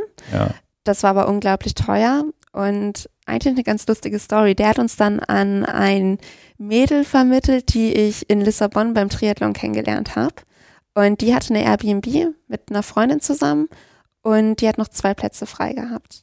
Ach, Und das ist super, ja. Dann da konnte man sich das teilen, ein Haus zu viert und dann Genau. geht es vielleicht auch wieder für ein bisschen Ja. verschmerzbarer, sagen wir so. Ne? So in etwa, genau. Ja. Und da waren wir dann zu viert in einer Wohnung. Okay, cool. Also, ja, das äh, ist natürlich auch ein Highlight, das in so jungen Jahren überhaupt machen zu können, zu dürfen. Also Ja, das voll. ist natürlich auch äh, echt, echt cool. Ähm, wie, wie die Vorbereitung für Hawaii, die kann, konnte dann aber ja erst nach dem Triathlon im, im, in Finnland passieren oder habt ihr generell das im Trainingsplan auch schon im Hinterkopf gehabt? Nicht wirklich, nein. Also genau, nach Finnland hatte ich eine Woche Pause erstmal, um wieder ein bisschen zu regenerieren. Bin dann, glaube ich, eine Woche wieder recht ruhig mit Training angefangen und hatte dann noch drei, vier Wochen intensives Training. Und dann ging es auch schon los nach Hawaii. Und ich wollte mich an die Hitze gewöhnen und habe deswegen wirklich angefangen, in der Sauna Rad zu fahren. Ja, ich habe das bei Strava, irgendein Foto erinnere ich mich, hätte ich dich auch gleich darauf angesprochen. Genau, weil ich mag Hitze so semi, also auf jeden Fall dachte ich, ich muss mich irgendwie dran gewöhnen, weil ich halt von Frankfurt das Szenario noch im Kopf hatte. Und ja, habe dann wieder intensiv trainiert und bin dazu jeden zweiten Tag für zwei Wochen in etwa in der Sauna Rad gefahren. Welche Sauna hat dir denn das ermöglicht? Die Sauna meiner Eltern Na, zum Gott Glück. sei Dank. Das- Ja, da hatte ich wirklich Glück. Ja, ja, weil äh, irgendwo ins Fitnessstudio, ja, ich musste hier mal mein Fahrrad reinschieben. Wäre wahrscheinlich schwierig, ja genau. Auf wie viel Grad hast du sie gestellt? Auf 40. Also am Anfang ein bisschen wärmer, dann halt einmal ein bisschen durchgelüftet, dass die Luft nicht ganz so stickig ist und dann hat die sich auf 40 meistens eingepegelt. Ich habe die auch immer nur aufgeheizt und dann ausgemacht, um ein bisschen Strom zu sparen. Da hatte ich Ja, nämlich ja. auch viele Diskussionen mit meinen Eltern. und ähm, die hat sich aber dann echt gut, dadurch, dass ich ja auch in Bewegung in der Sauna war, bei der Temperatur gehalten. Ja, ja, klar. Die bleibt ja dann erstmal. Ja. 40, 40, aber mehr macht man auch gar nicht. Nee, Ich dachte, man hätte sogar mehr gemacht. nee. Biosauna ist ja, glaube ich, 50 bis 60 Grad. Da liegt man ja drin und fängt irgendwie erst nach einer halben Stunde an zu schwitzen, so wie ich das vom Saunagängen kenne. Okay. Und 40 hätte ich jetzt gar nicht gedacht. Ja, es ist ja die aktive Akklimati Akklimatisierung. Ja, ja, du arbeitest, stimmt, du arbeitest ja, du Genau. dich ja auch. Ja, ja. Und das kannst ist ja auch ja bei auch- 50, 60 kannst du es wahrscheinlich Ja. gar nicht mehr. Stimmt. Genau. Ist Ja, ja, auch ja. die Körpertemperatur, die soll ja auch nicht selbst über 40 Grad steigen, dann wird es ja gefährlich. Also Ja, ja. wenn die eigene Körpertemperatur zu hoch wird. Und äh, da muss man halt einfach aufpassen, dass es jetzt nicht unmenschlich heiß ist. Und es macht ja auch keinen Sinn, in einem viel zu heißen Klima zu trainieren, was ich dann im Wettkampf auch gar nicht habe. Okay. Also am besten wäre es gewesen, wenn ich natürlich genau das Hawaii-Klima mit derselben Luftfeuchtigkeit gehabt hätte. Und wie lange hast du diese Trainingseinheiten da drin gemacht? Eine Stunde immer in etwa. Okay. Ja. Und danach aber kalt geduscht, wie man es nach der Sauna macht, oder? Ganz normal Ganz eigentlich. normal. Ja. Krass. Genau. Ich habe auch gut. erst überlegt, mich passiv darauf vorzubereiten, aber dann in der Uni gelernt, dass es halt aktiv deutlich besser ist, weil sich ja das ganze kardiovaskulare System direkt mit anpasst. Passiv wäre einfach so in die Sauna gehen. Genau, einfach normale Saunagänge. Wäre aber wahrscheinlich gemütlicher gewesen. Wahrscheinlich, das denke ich auch. Okay, und äh, das heißt, äh, trainiert, vorbereitet und dann Koffer gepackt, hingeflogen. Genau. Und war das dann, war das dann so eine Phase, wo es dann keine Chips und Schokolade gab? Chips gibt's ja eh nicht so oft. Ja, ja. ähm, Dass ui. man da wirklich streng mit sich ist und sagt, okay, da, das ist jetzt das Highlight des Jahres? Oder war das vielleicht auch so entspannt, dass du gesagt hast, weil, weil in, in Finnland hattest du ja diesen Druck, ich muss Erste werden, ich will mich qualifizieren, so ein bisschen vielleicht unterschwellig gespürt. Hawaii kann ich mir wieder vorstellen, dass es vielleicht eher wieder dieser Finisher-Gedanke ist, ich dabei sein ist alles. Oder war auch da schon wieder so, dass ich möchte möglichst gute Platzierung haben? nee, in Hawaii wollte ich wirklich Spaß haben. Okay. Und in Finnland dachte ich mir teilweise auch, okay, falls ich mich für Hawaii qualifizieren sollte, ich weiß nicht, ob ich das machen möchte, auf dem Rad, weil ich einfach so Schmerzen hatte und keine Lust mehr hatte. Äh, okay. Und dann äh, hatte ich den Gedanken eigentlich eher, okay, dabei sein, gucken, wie es ist, es einfach erleben und Also eher doch wieder ein entspannterer Wettkampf eigentlich, als es Finnland war, wenn man es so will. Ne? Genau, ja, Okay. so war schon meine Herangehensweise. So hätte ich auch, hätte ich das auch eingeschätzt. Ja. Dass es gar nicht mehr, dass es da dann egal ist, wie viel da man wird. Aber das höre ich von vielen. Also auch, äh, auch, auch andere, die sich für, für Hawaii qualifiziert haben, dass es vorher viel härter ist, sich zu qualifizieren, als und vor Ort ist dann sozusagen diesen Mythos möglichst einatmen und Spaß haben und eben nicht irgendwie dann irgendwann in der Ecke liegen, weil man sich übernommen hat. Ja, ja, ich wollte natürlich trotzdem meine Leistung irgendwie erbringen und da jetzt nicht. Ja, ja, klar. Also es ist ja nicht so, dass man dann sagt, man fährt jetzt spazieren, aber Genau. es ist auch nicht so, dass man, ja, weiß ich nicht. Das, ich glaube, das erste, man hat halt keinen Druck. Man Genau. kann einfach frei aufleben und egal, was hinten rauskommt, Hauptsache es ist gut gelaufen Ja, oder man hat einen genau. guten Wettkampf abgeliefert. Ne? Stimmt. Und wie war, so, wie war das so? Ihr seid eine Woche vor oder anderthalb Wochen vor Wettkampf angekommen oder noch eher? Eine Woche in etwa. Ich glaube, acht Tage vorher. Ähm, die Koffer sind erstmal nicht mitgekommen. Die sind aber zum Oh. Glück einen Tag später Ach Gott, ja, ein. Tag geht also ja das noch. ging dann noch. Hattet ja. da AirTags in den Koffern? Im Rad hatte ich einen AirTag. Das Rad ist mitgekommen, aber die normalen Koffer nicht.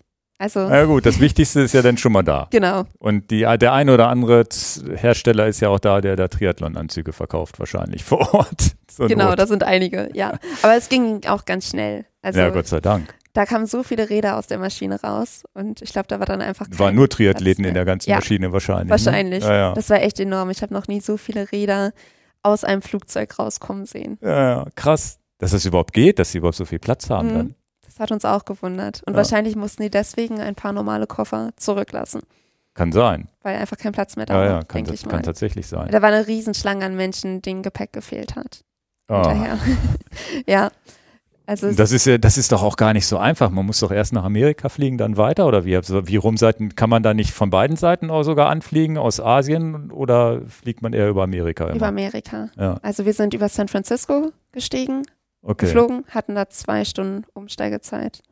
Das hat geklappt. Ja, das hat gut In San. Francisco habe ich mal abends gesessen, um 10 gelandet und um 12 haben die uns erst aus, aus der Maschine rausgelassen, weil die die nicht gebacken gekriegt haben. Ui, okay. Also San Francisco soll einer der schlimmsten Flughäfen überhaupt sein, habe ich mal gehört. Dann Gut von wissen. Amerikanern vor Ort. Ja, Die haben mir gesagt, ja, das ist normal da. ich hatte Glück, beide Wege zum Glück. Gott sei Dank. Ja.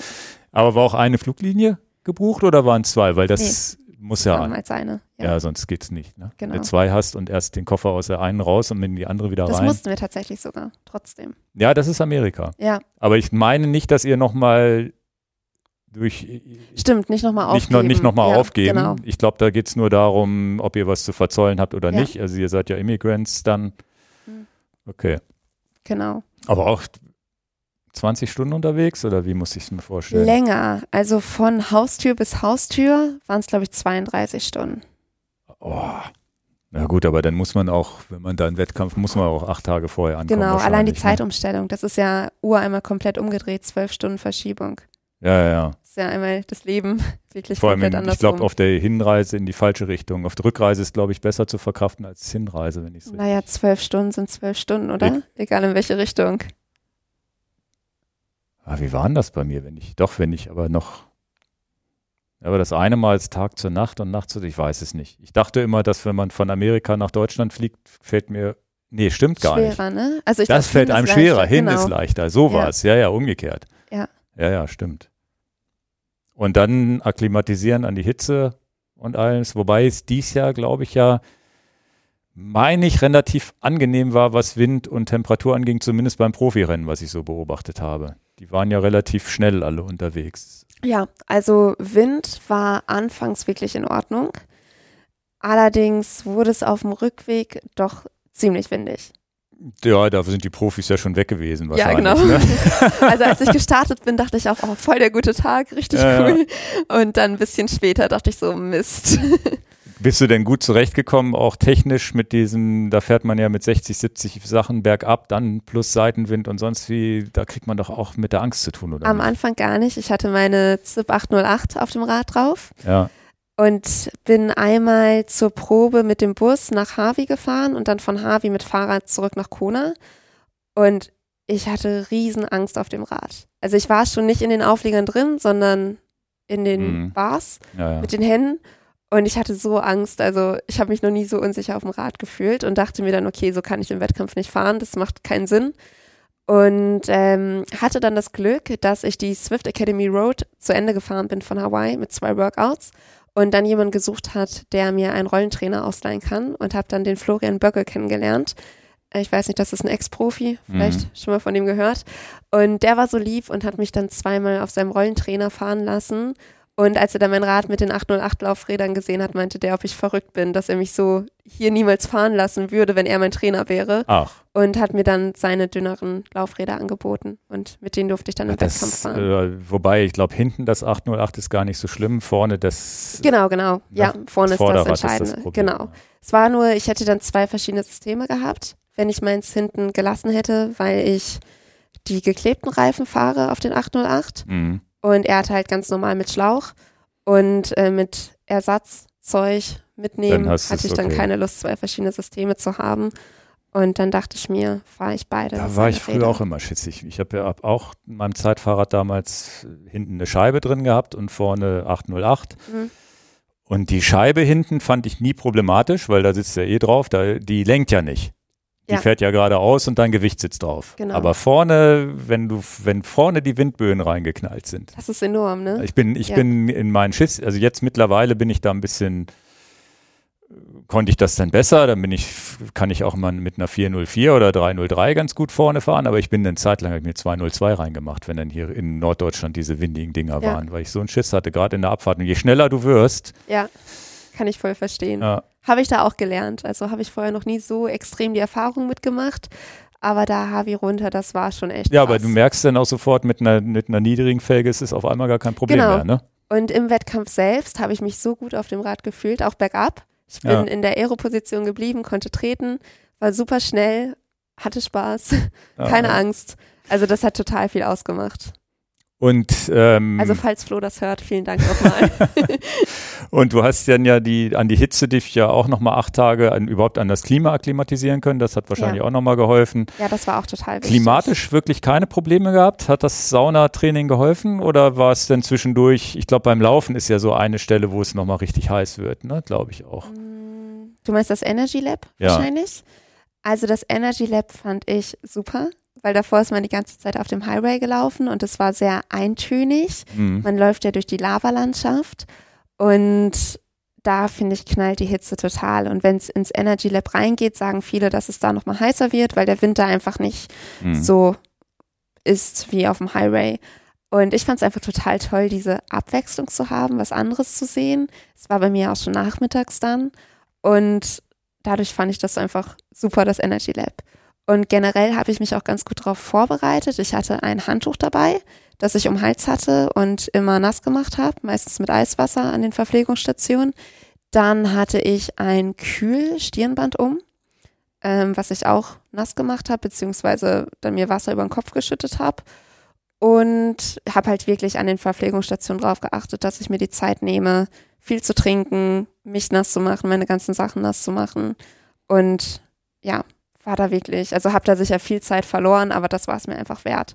Naja, vielleicht um, ja am Ende gewonnen, weil dir nicht schwindlig wird. Genau. Oder schlecht oder was auch ja. immer. Ich hatte es tatsächlich vor dem Wettkampf, dass mir super schlecht war. Also da sieht man auch das eine Foto auf dem Bildschirm teilweise, wo ich da so sitze, ja. wo ich auch dachte, okay, ist das jetzt die Aufregung? Vor dem Wettkampf, ja, tatsächlich. Weil es so ein großes Event ist. Also mir ging es ganz komisch. Mhm. Und auf dem Rad hatte ich das auch die ganze Zeit. Beim Schwimmen nicht. Aber beim Radfahren war mir so übel, dass ich wirklich Probleme hatte, meine Gele zu mir zu nehmen.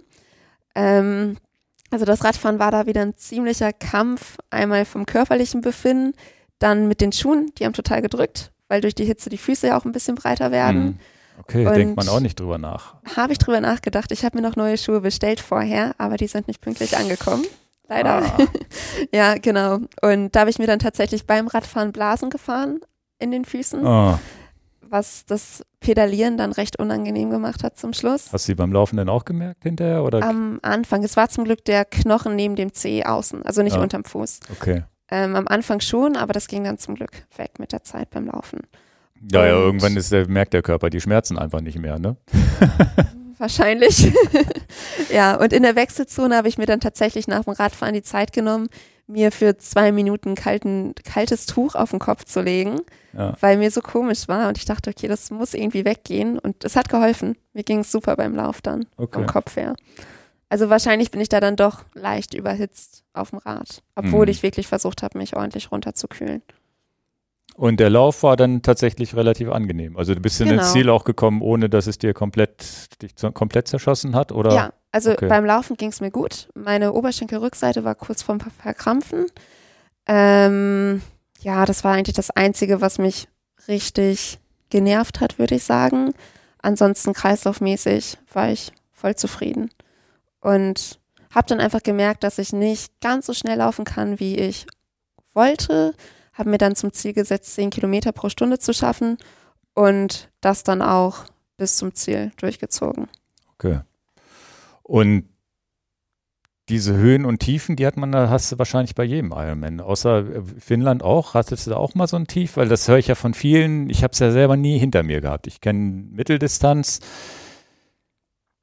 entweder da habe ich auch, musste ich auch mal Gehpausen eingehen, aber da hat man zwischendrin nicht diese, diese großen Tiefe, weil man ja nach fünf, sechs Stunden, je nachdem, ja. wie schnell man ist, auch vielleicht noch schneller fertig ist. Im Ironman ist es, glaube ich, immer so, dass man immer mal irgendwo einen Punkt hat, oh, jetzt geht's mir, jetzt habe ich eine Blase, jetzt muss ich mal gehen, jetzt geht's mir vielleicht mal kurz schlecht, dann geht's mir wieder gut und sonst wie, das ist, glaube ich, immer so ein Auf und Ab. Und ich denke, also in Finnland hatte ich das ja auch, weil ich einfach nicht mehr auf dem Rad sitzen ja, konnte. Ja, stimmt, da war, genau. Genau. Und beim Laufen ging es dann wieder. Allerdings habe ich mir da auch Riesenblasen gelaufen unter dem Fuß.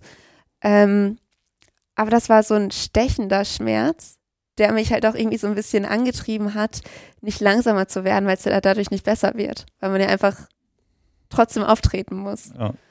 Und ich glaube, es ist ganz normal, dass man Momente hat, wo es einfach nicht mehr so läuft und da muss man vom Kopf stark bleiben und dann sich irgendwas positiv denken, darüber pushen und dann wird es auch wieder besser. Ja, ja, das ist es halt. Ne? Das ist vielleicht, macht vielleicht auch diesen Reiz aus, dass es halt nicht von A bis Z ein Top-Wettkampf immer ist, wo genau. man sich immer wohlfühlt. Ja. Das ist, das hört dann irgendwann, glaube ich, nach vier, fünf Stunden auf, ja. dass man diese, diese Chance, sei denn man ist jetzt Jan Frodeno und aber ich glaube, selbst die haben ihre, ihre Mini-Tiefpunkte, die sie das überwinden können müssen. Ja. Ich versuche tatsächlich auch ein bisschen mentales Training zu machen um mich vom Kopf einfach mental zu stärken, mhm. da gut durchzukommen. Weil auf so langen Distanzen, es ist irgendwann nicht mehr der Körper, es ist irgendwann nur noch der Kopf. Wenn der ja, Kopf ja. nicht mehr möchte, dann hat man ein Problem. Aber wenn der Körper nicht mehr möchte und man vom Kopf noch dabei ist, kann man sich wirklich noch weiter durchpushen. Ja, der Körper kann ja viel mehr, als man denkt. Ja. Oft ist das Genau. Limit irgendwo anders, wo man sagt, okay, ich schaff's mental jetzt nicht. Genau. Ja. Und das Mental ist ja, das habe ich am Anfang auch angesprochen, das, man kann ja auch mental ausgebrannt sein und einen Wettkampf nicht mehr machen können, gibt's auch.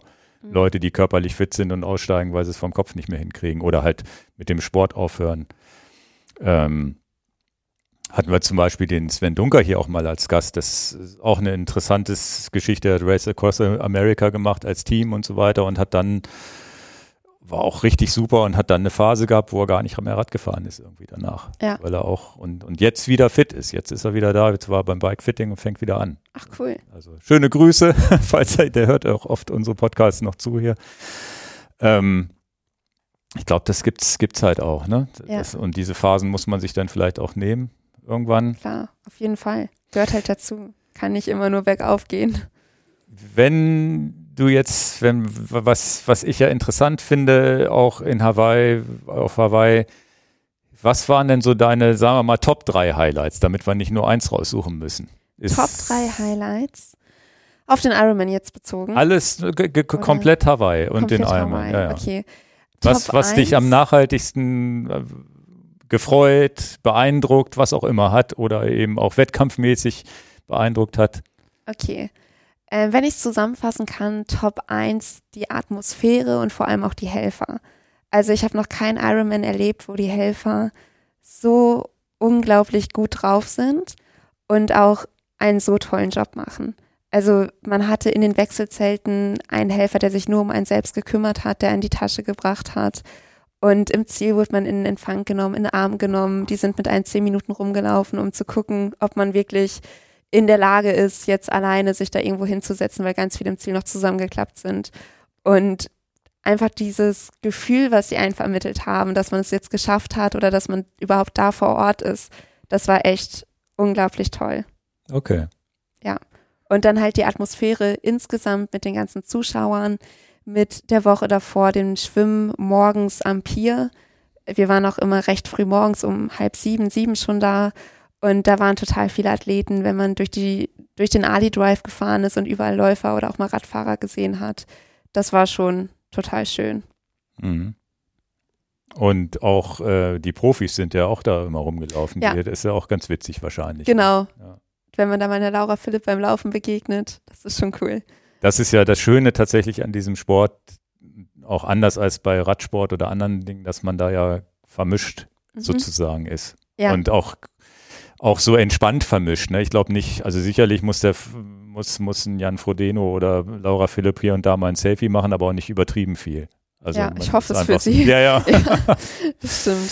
Ja. Und so Zieleinlauf, ist das auch so ein, so ein Highlight, wo man noch von träumt hinterher mit den ganzen Menschen, die einen da anfeuern? Oder Ja, das würde ich tatsächlich auf Platz zwei dann stellen, Okay. als zweites Highlight, ähm, weil es halt dann schon so ein richtiges Gänsehautgefühl ist, wenn man nach der langen Zeit, die man dann doch unterwegs ist, und halt einfach weiß, dass es nicht so einfach war wie andere Wettkämpfe, weil ich finde, die Hitze, die zerrt dann doch schon noch mal mehr an einem hm. und ähm, der ist schon sehr schön gemacht, der Zieleinlauf da. Sehr lang, sehr viele Menschen, sehr viel Stimmung. Ist wirklich cool. okay. Ja. Und haben wir jetzt noch den Top 3 schon gehabt? Nee, Nee, hatten wir noch nicht. ähm, da würde ich tatsächlich die Landschaft an sich sagen. hm. Es ist schon, äh, für mich war es sehr einzigartig. Es gibt natürlich ähnliche Landschaften, ich denke mal Lanzarote oder so, aber es ist schon total cool einfach, genau, in so einer Landschaft mal Radfahren zu können und auch im Meer zu schwimmen. Das ist super klar, das Wasser. Und ja, das war ein cooles Erlebnis und auch das Reisen danach dann noch Hm. Ah, sehr vielfältig. das heißt, ihr, ihr seid danach auch, habt das Land noch ein bisschen erkundet? Genau, wir haben noch ein bisschen Inselhopping gemacht. Okay. Ähm, einfach mit Zelt tatsächlich, um Geld Ja. zu sparen, weil Hawaii so unglaublich teuer ist. Ja. Und war noch auf Maui, Kauai und Oahu. Ah ja, sehr schön. Ja. Und du konntest danach dich auch noch bewegen? Ja, Keine drei Tage wie beim ersten Ironman. nee, also das hatte ich nach Hawaii nicht. Mir ging es super nach Hawaii. Hätte Ja. ich nicht gedacht. Also ich dachte wirklich, das kam von der Hitze. Ähm, also da hatte ich gar keine Probleme und nach Finnland auch nicht. Okay. Also natürlich Muskelkater, Ja, ja, aber jetzt nicht vom Kopf, aber nicht mehr so schlimm. dass Okay. ich da komplett weg bin. Na, da ist ja. Und, und die Partys und so, hinterher gibt es auch Partynacht und so weiter, auch alles mitgenommen. Genau, es gibt ja einmal vorher einen Athletenbankett und hinterher so ein Finisher-Bankett. Ähm, da waren auch so hawaiianische Shows. Das war auch ganz schön mal zu sehen. Und dann auch hinterher die Siegerehrung. Da waren wir auch. Ja. Okay. Ah, Und dann auch auf der Thanks God I'm Not Racing Party. Die war den Tag vor dem Männerrennen, also einen Tag nach dem Frauenrennen. ja. Ähm, da waren halt eigentlich überwiegend die Leute, die nicht racen, aber halt auch ein paar Frauen, die schon geraced sind. Ach so, okay. ja, Das war auch lustig. Also Also, man hat cool. die ganze Zeit Leute um sich rum gefeiert, ge, ge, Spaß gehabt, Ja. Leute kennengelernt, wahrscheinlich ganz viele, Genau. schätze ich. Auf jeden Fall. Und ich fand es auch super, dass es zwei Tage waren, weil ich dadurch auch als Athlet selbst die Chance hatte, nochmal ein Rennen zu sehen vor Ort. Stimmt, das heißt, das, das ist ja das, wo wir hier kritisch teilweise drauf gucken in Deutschland, sagen, Mensch, muss das sein, noch ein Termin und noch ein Termin. Ich fand's als Zuschauer cool, dass Frauen und Männer getrennt waren. Ja. Dass die gar nicht mehr zusammen auf der Strecke waren. Dadurch habe ich das Frauenrennen zum Beispiel viel intensiver wahrnehmen können als sonst, weil sonst ist das immer so, immer der Fokus vorne auf die Männer und ab und zu wurde mal die erste Frau gezeigt. Jetzt Genau. konnte man wirklich das Frauenrennen von A bis Z gucken und auch das Männerrennen. Und ja, und aus deiner Sicht natürlich auch super, dass man sagen kann, naja, ich kann eins der beiden Rennen zumindest als Zuschauer genießen. Das macht ja Genau. auch Bock, glaube ich. Ja. Ne? Und dann War für die, die am Donnerstag gestartet sind, wahrscheinlich deutlich einfacher als für die, die am Samstag gestartet sind, ja, weil man ja nicht so viel in der Sonne vorm Rennen sein möchte.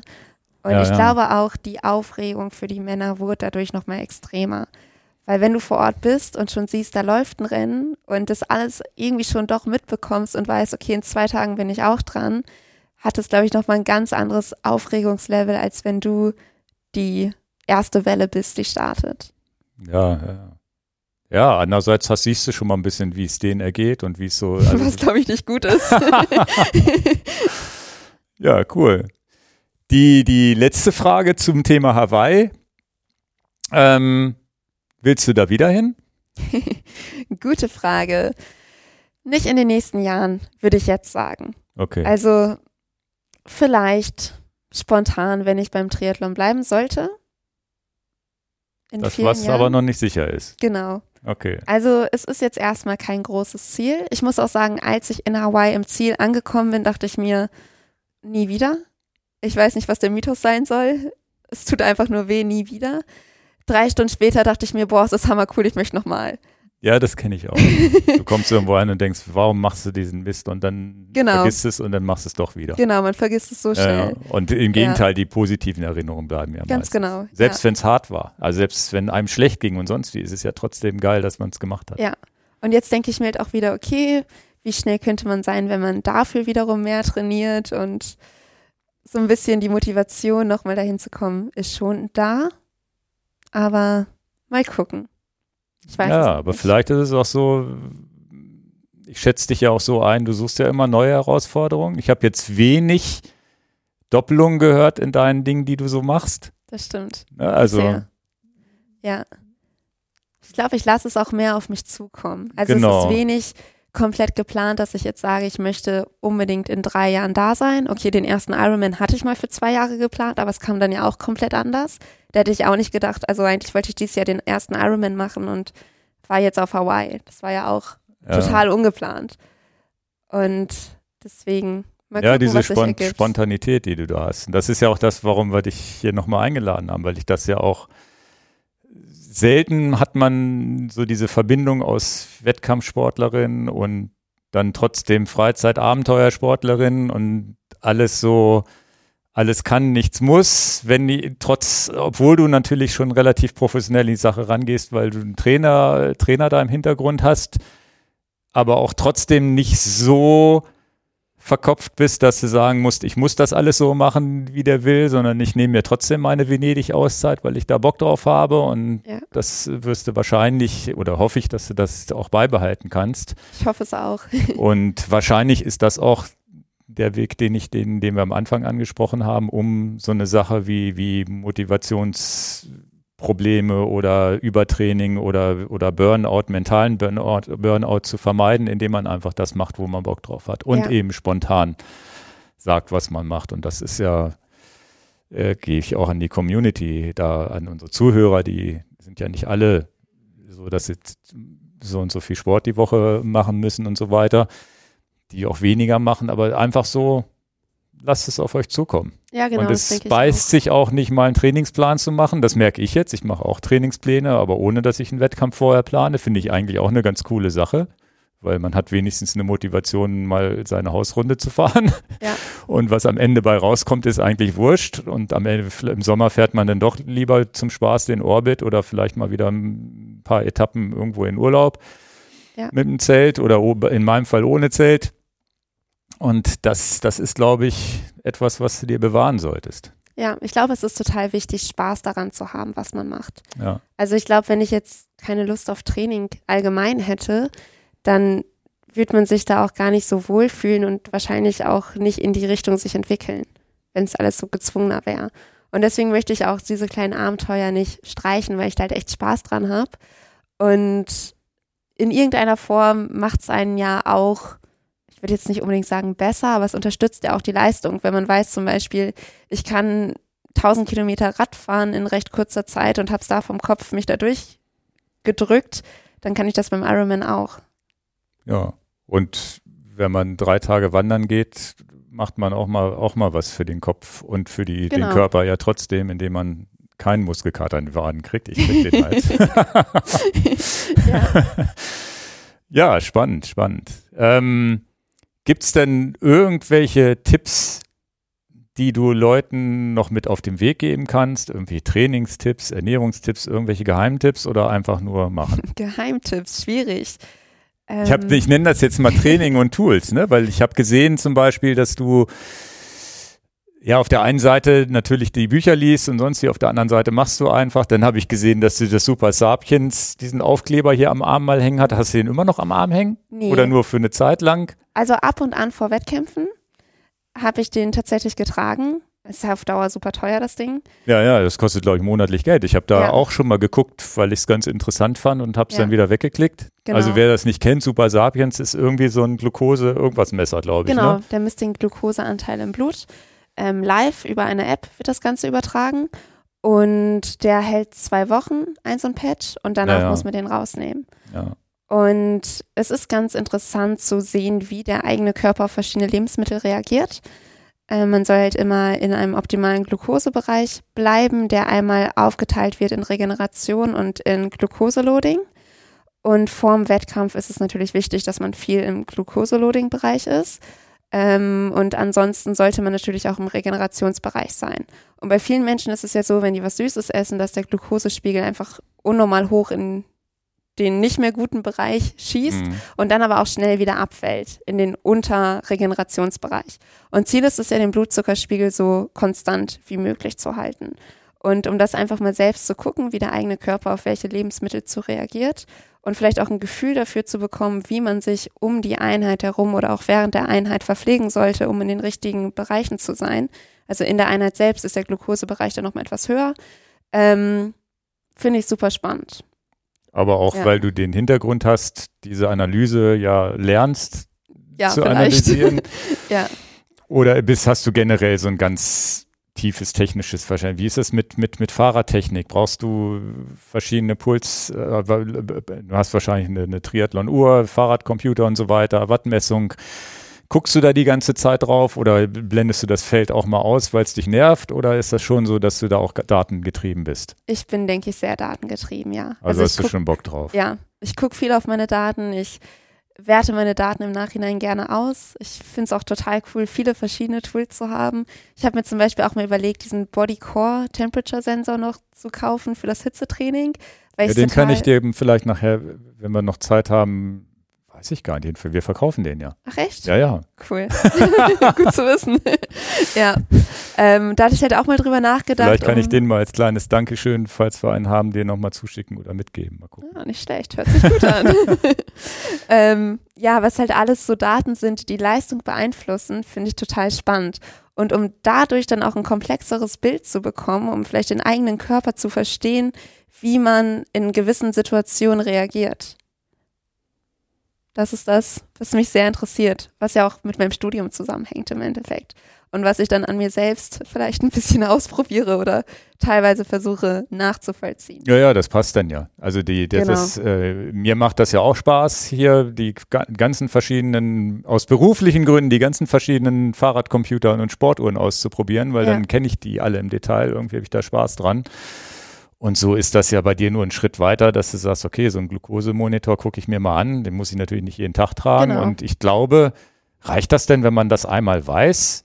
Äh, Ich meine, du wirst ja jetzt gelernt haben, ob du einen Apfel oder irgendwie einen Snickers vorm Training essen musst, um deinen Glukosespiegel hochzukriegen. Und wenn du das einmal weißt, ist ja auch okay, ne? Genau, also ich denke schon, dass der Körper ja im Normalfall immer recht identisch auf die Lebensmittel Ja. Ähm, mein Glukosespiegel ist tendenziell viel zu niedrig. Ich bin irgendwie immer unterm Recovery-Bereich und habe dann halt schon gemerkt, okay, wenn ich jetzt so einen Tracker trage, dann esse ich ein bisschen mehr, damit ich im Recovery-Bereich auch wirklich drin bin.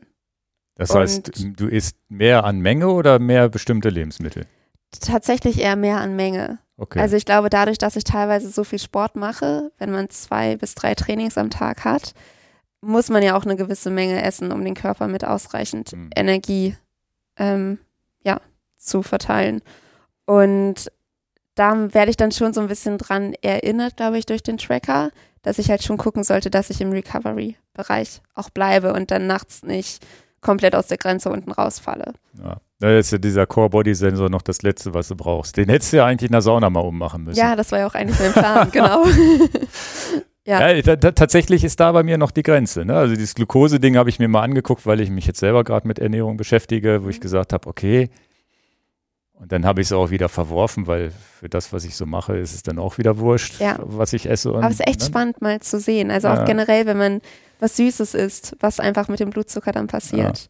Und danach vor allem auch. Ich habe jetzt auch in der Uni eine coole Studie mitgemacht. Da musste ich 50 Stunden lang fasten und dann ein V2 Max-Test auf dem Fahrrad machen. Und dabei wurden halt auch Glukosewerte unter anderem gemessen, um zu gucken, wie sich das Ganze verändert im Vergleich zur Baseline-Studie, wo man halt ganz normal sich ernährt. Und hattest du auch einen Leistungsabfall oder konntest du die sogar noch abrufen? Tatsächlich war die Leistung recht identisch. Das hätte Okay, ich auch nicht gedacht. Hätte ich, ich hätte auch gedacht, dass der Körper das kann. ja, echt? Naja, das also ist ja 50 dann, Stunden ist halt schon lange, ne? aber das ist ja dann eine Einheit, die auch nicht stundenlang dauert, sondern eine Stunde oder sowas wahrscheinlich. Ne? Weniger noch, klar. Ja, aber ja. die Wattzahlen steigen ja kontinuierlich, Ja. bis man halt am Level ist, wo man abbrechen muss. Ach so, okay. Und das war ähnlich wie sonst. Okay. Genau. Ach, das war ein Test. Okay, ich da, Genau. dachte einfach nur so ein Intervalltraining. Okay. Nee, nee. Spannend. Ja, ja, doch, der, da glaube ich, der, ähm, ich, ich habe jetzt auch dieses Survival Seven vs. Wild und so Kram mal Mhm. geguckt. Das Finde ich ganz witzig bei YouTube. Ich die alte Schweden-Folge haben wir jetzt geguckt, nachdem jetzt aktuell gibt es in Panama ja eine neue Staffel. Ja. Und die, die haben ja auch sechs Kilo in dieser Woche abgenommen, aber das Ja. Essen schien zumindest für so eine Woche nicht das große Problem zu sein. Ich glaube, das geht dann irgendwann los, nach, nach einer Woche oder so, wenn du dann weiterhin nur Blaubeeren isst, kriegst du, glaube ich, irgendwann schon. Glaub Und die ich. waren natürlich auch alle nicht fit oder nicht, nicht komplett leistungsfähig und mussten sich auch viel ausruhen und kurzatmig zum Teil auch schon und so. Aber es ist schon so, wo ich sage, krass, dass der Körper mit, mit so ohne Essen relativ gut noch klarkommt. Man gewöhnt sich dran tatsächlich. Also ich glaube, die ersten 24 Stunden sind die härtesten Mhm. ähm, und dann wird es normal. Und man bekommt es gar nicht mehr so mit, dass einem wirklich Ernährung Aber das ist jetzt nur für die Studie gemacht, weil Fasten, glaube ich, sonst für Sportler, glaube ich, nicht so ideal ist. Ne? Genau. Also Ja. ich würde es im Alltag nicht machen. Ja. Aber ich fand es für die Studie mal spannend zu sehen, was mein Körper dann überhaupt tut. Und analysierst du auch deine Einheiten hinterher, guckst du drauf oder ist es eher so, dass du deine Wattwerte versuchst zu halten während des, während des Trainings? Ähm, da haben wir auch ein cooles Tool in der Uni jetzt kennengelernt zur Analyse von Radfahrdaten, wo man genau sehen kann, ob die Intervalle in der richtigen Intensität gewählt wurden. Also man hat quasi so ein, so wie so ein Tank, so ein Wert Und wenn er nach unten geht, ist es halt anstrengend und Ziel ist es im Intervall ja immer wieder auf die Baseline zurückzukommen. Also in der Pause nach dem Intervall komplett zu recovern, bevor man das nächste Intervall geht. Und da mit der App oder ja doch App sieht man dann quasi, ob die Intervalle zu hart oder zu wenig hart sind, weil man nicht mehr zurück auf diesen Baseline-Value kommt. Also wenn ich jetzt 30 Sekunden Intervalle mache, dann nur super kurz recover und dann direkt ins nächste Intervall gehe und mein Tank immer weiter nach unten geht und gar keine Zeit mehr hat, sich zu erholen, ist es halt eigentlich super unnötig, weil die Intervalle für den Trainingssinn wenig Zweck haben. Das heißt, diese 15-15 Sachen braucht man gar nicht mehr zu machen, sondern lieber Nee, das will ich jetzt gar nicht sagen. Sondern einfach nur, wenn ich äh, lange Intervalle habe, wo natürlich die Recovery-Zeit dazwischen auch wichtig ist. Und dann kann man das, äh, gibst du diese Daten denn an deinen Trainer auch weiter? Kümmert der, weil der gibt ja irgendwie vor, so und so viel Watt sollst du treten für so und so viele Minuten. Da ist da sowas ja eigentlich schon mit eingerechnet. Genau. Im Idealfall. Und dann guckt man hinterher, ob das auch geklappt hat. Genau. Das kann ja auch tagesformabhängig sein. Ja, ob das natürlich. klappt, ne? Natürlich. Hängt super an der Tagesform Aber da bist du schon richtig nerdig. Ja, das finde ich cool. Das ist spannend. Das macht Spaß. Na gut, also da vielleicht, vielleicht kann man dich ja irgendwann auch als Trainerin buchen, wenn du das alles mal kannst. Mal schauen, wo ich lande. kannst. Ja, ja.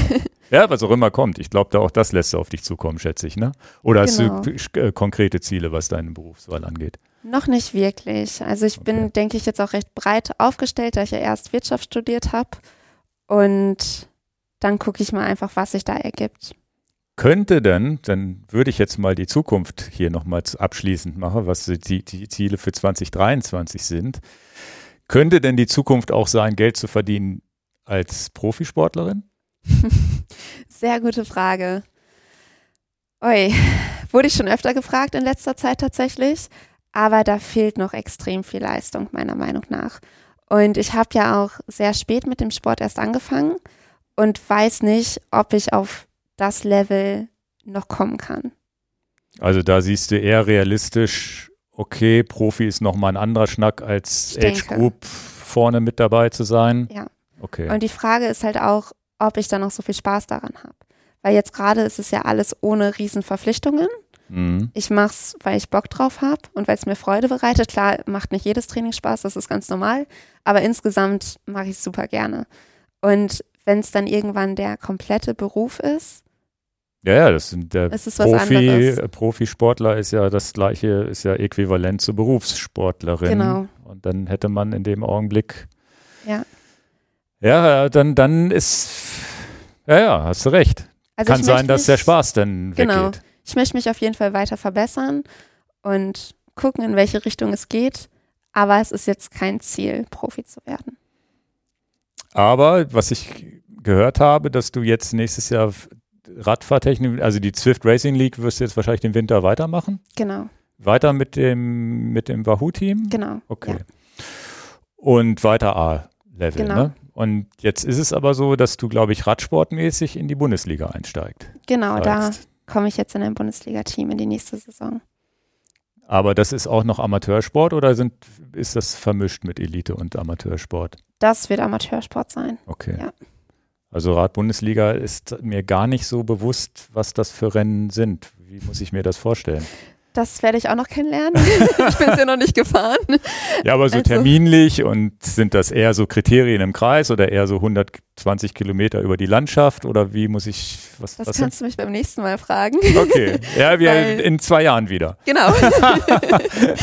ja, weil ich bin jetzt ja hier eigentlich, weil wir ein Teamtreffen von dem Bundesliga-Team haben. Okay, Deswegen bin ich aus Litauen nach Deutschland gekommen. Und ich denke, das ist das, wo du jetzt heute Nachmittag hinreist. genau. Okay, Ja. Und ich denke, dass ich da jetzt ganz viel erfahren werde am Wochenende. ja, spannend. Ja. Und ich weiß, dass ich auf jeden Fall viel Zeit fahren soll, Mhm. auch. Und vielleicht auch ein paar Bahnerfahrungen sammeln werde. Ist jetzt erstmal so angedacht. Ach, das heißt, die Bundesliga, die erschreckt sich dann über verschiedene Disziplinen, Ähm, auf- scheinbar. Vielleicht. Vielleicht. Also es sind wahrscheinlich vor allem die Straßenrennen, denke Okay. ich. Naja, Aber spannend. man kann ja auch noch andere Rennen fahren. Wie, sind, wie ist denn das dazu gekommen? Sind die auf dich zugekommen oder ging das auch über dieses Swift Racing oder? das hat mein Trainer tatsächlich in die Wege geleitet. Der Okay. hat mal bei einer Tagung mit irgendwem über mich gesprochen und hat mir dann eine Nummer geschickt und meinte, wenn ich Lust habe, kann ich mich bei denen mal melden. Das heißt, du läufst jetzt auch weniger, weil du sagst, du machst jetzt mal das mit diesem Radsport, probierst du mal. Genau. Also ist jetzt wirklich mal wieder so ein kleiner Schnitt, wo das nächste kommt. Ganz genau. Also nächstes Jahr wollte ich eigentlich auch die Challenge Rot starten. Werde das sehr wahrscheinlich leider absagen müssen. Also ich bin schon angemeldet, Okay. ähm, weil die deutsche Meisterschaft im Radfahren an dem Wochenende ist. Und ich meine Prio jetzt wahrscheinlich dann eher aufs Radfahren Okay. schieben werde. Und ich habe dann noch die 73 WM in Finnland. Die werde ich auf jeden Fall starten und vielleicht noch eine andere Mitteldistanz. Aber wie es aussieht, werde ich dann bei keiner Langdistanz an den Start gehen und dementsprechend dann auch wirklich den Fokus aufs Radfahren setzen und nebenbei vielleicht zwei Mitteldistanzen machen. Okay. Und abenteuermäßig sicherlich auch wieder irgendwas, was sich ergeben wird, wahrscheinlich. Das Aber noch nichts dann. geplant. Ne? Genau, nö. Mal gucken. Und hast du denn sonst irgendwelche ganz großen Ziele, wo du sagst, ich will vielleicht mal irgendwann Race Across America oder Badlands, Gravel-Rennen gibt's ja auch. Ja. So Dinger, ist da irgendwas in deinem Kopf, wo du sagst, ach, hätte ich vielleicht mal Bock drauf? Oder ist das auch alles so, lass ich auf mich zukommen und entweder es ergibt sich mal oder nicht? Oder gibt's da Sachen, wo du sagst, habe ich schon mal drüber nachgedacht? Habe ich auf jeden Fall schon mal drüber nachgedacht. Ich war letztes Jahr für das Three Peaks Backpacking Race angemeldet.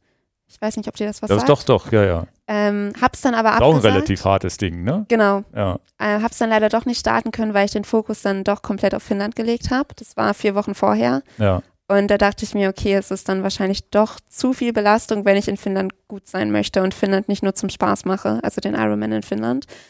Ähm, und dementsprechend ist das Thema Ultra Racing immer noch in meinem Kopf verankert.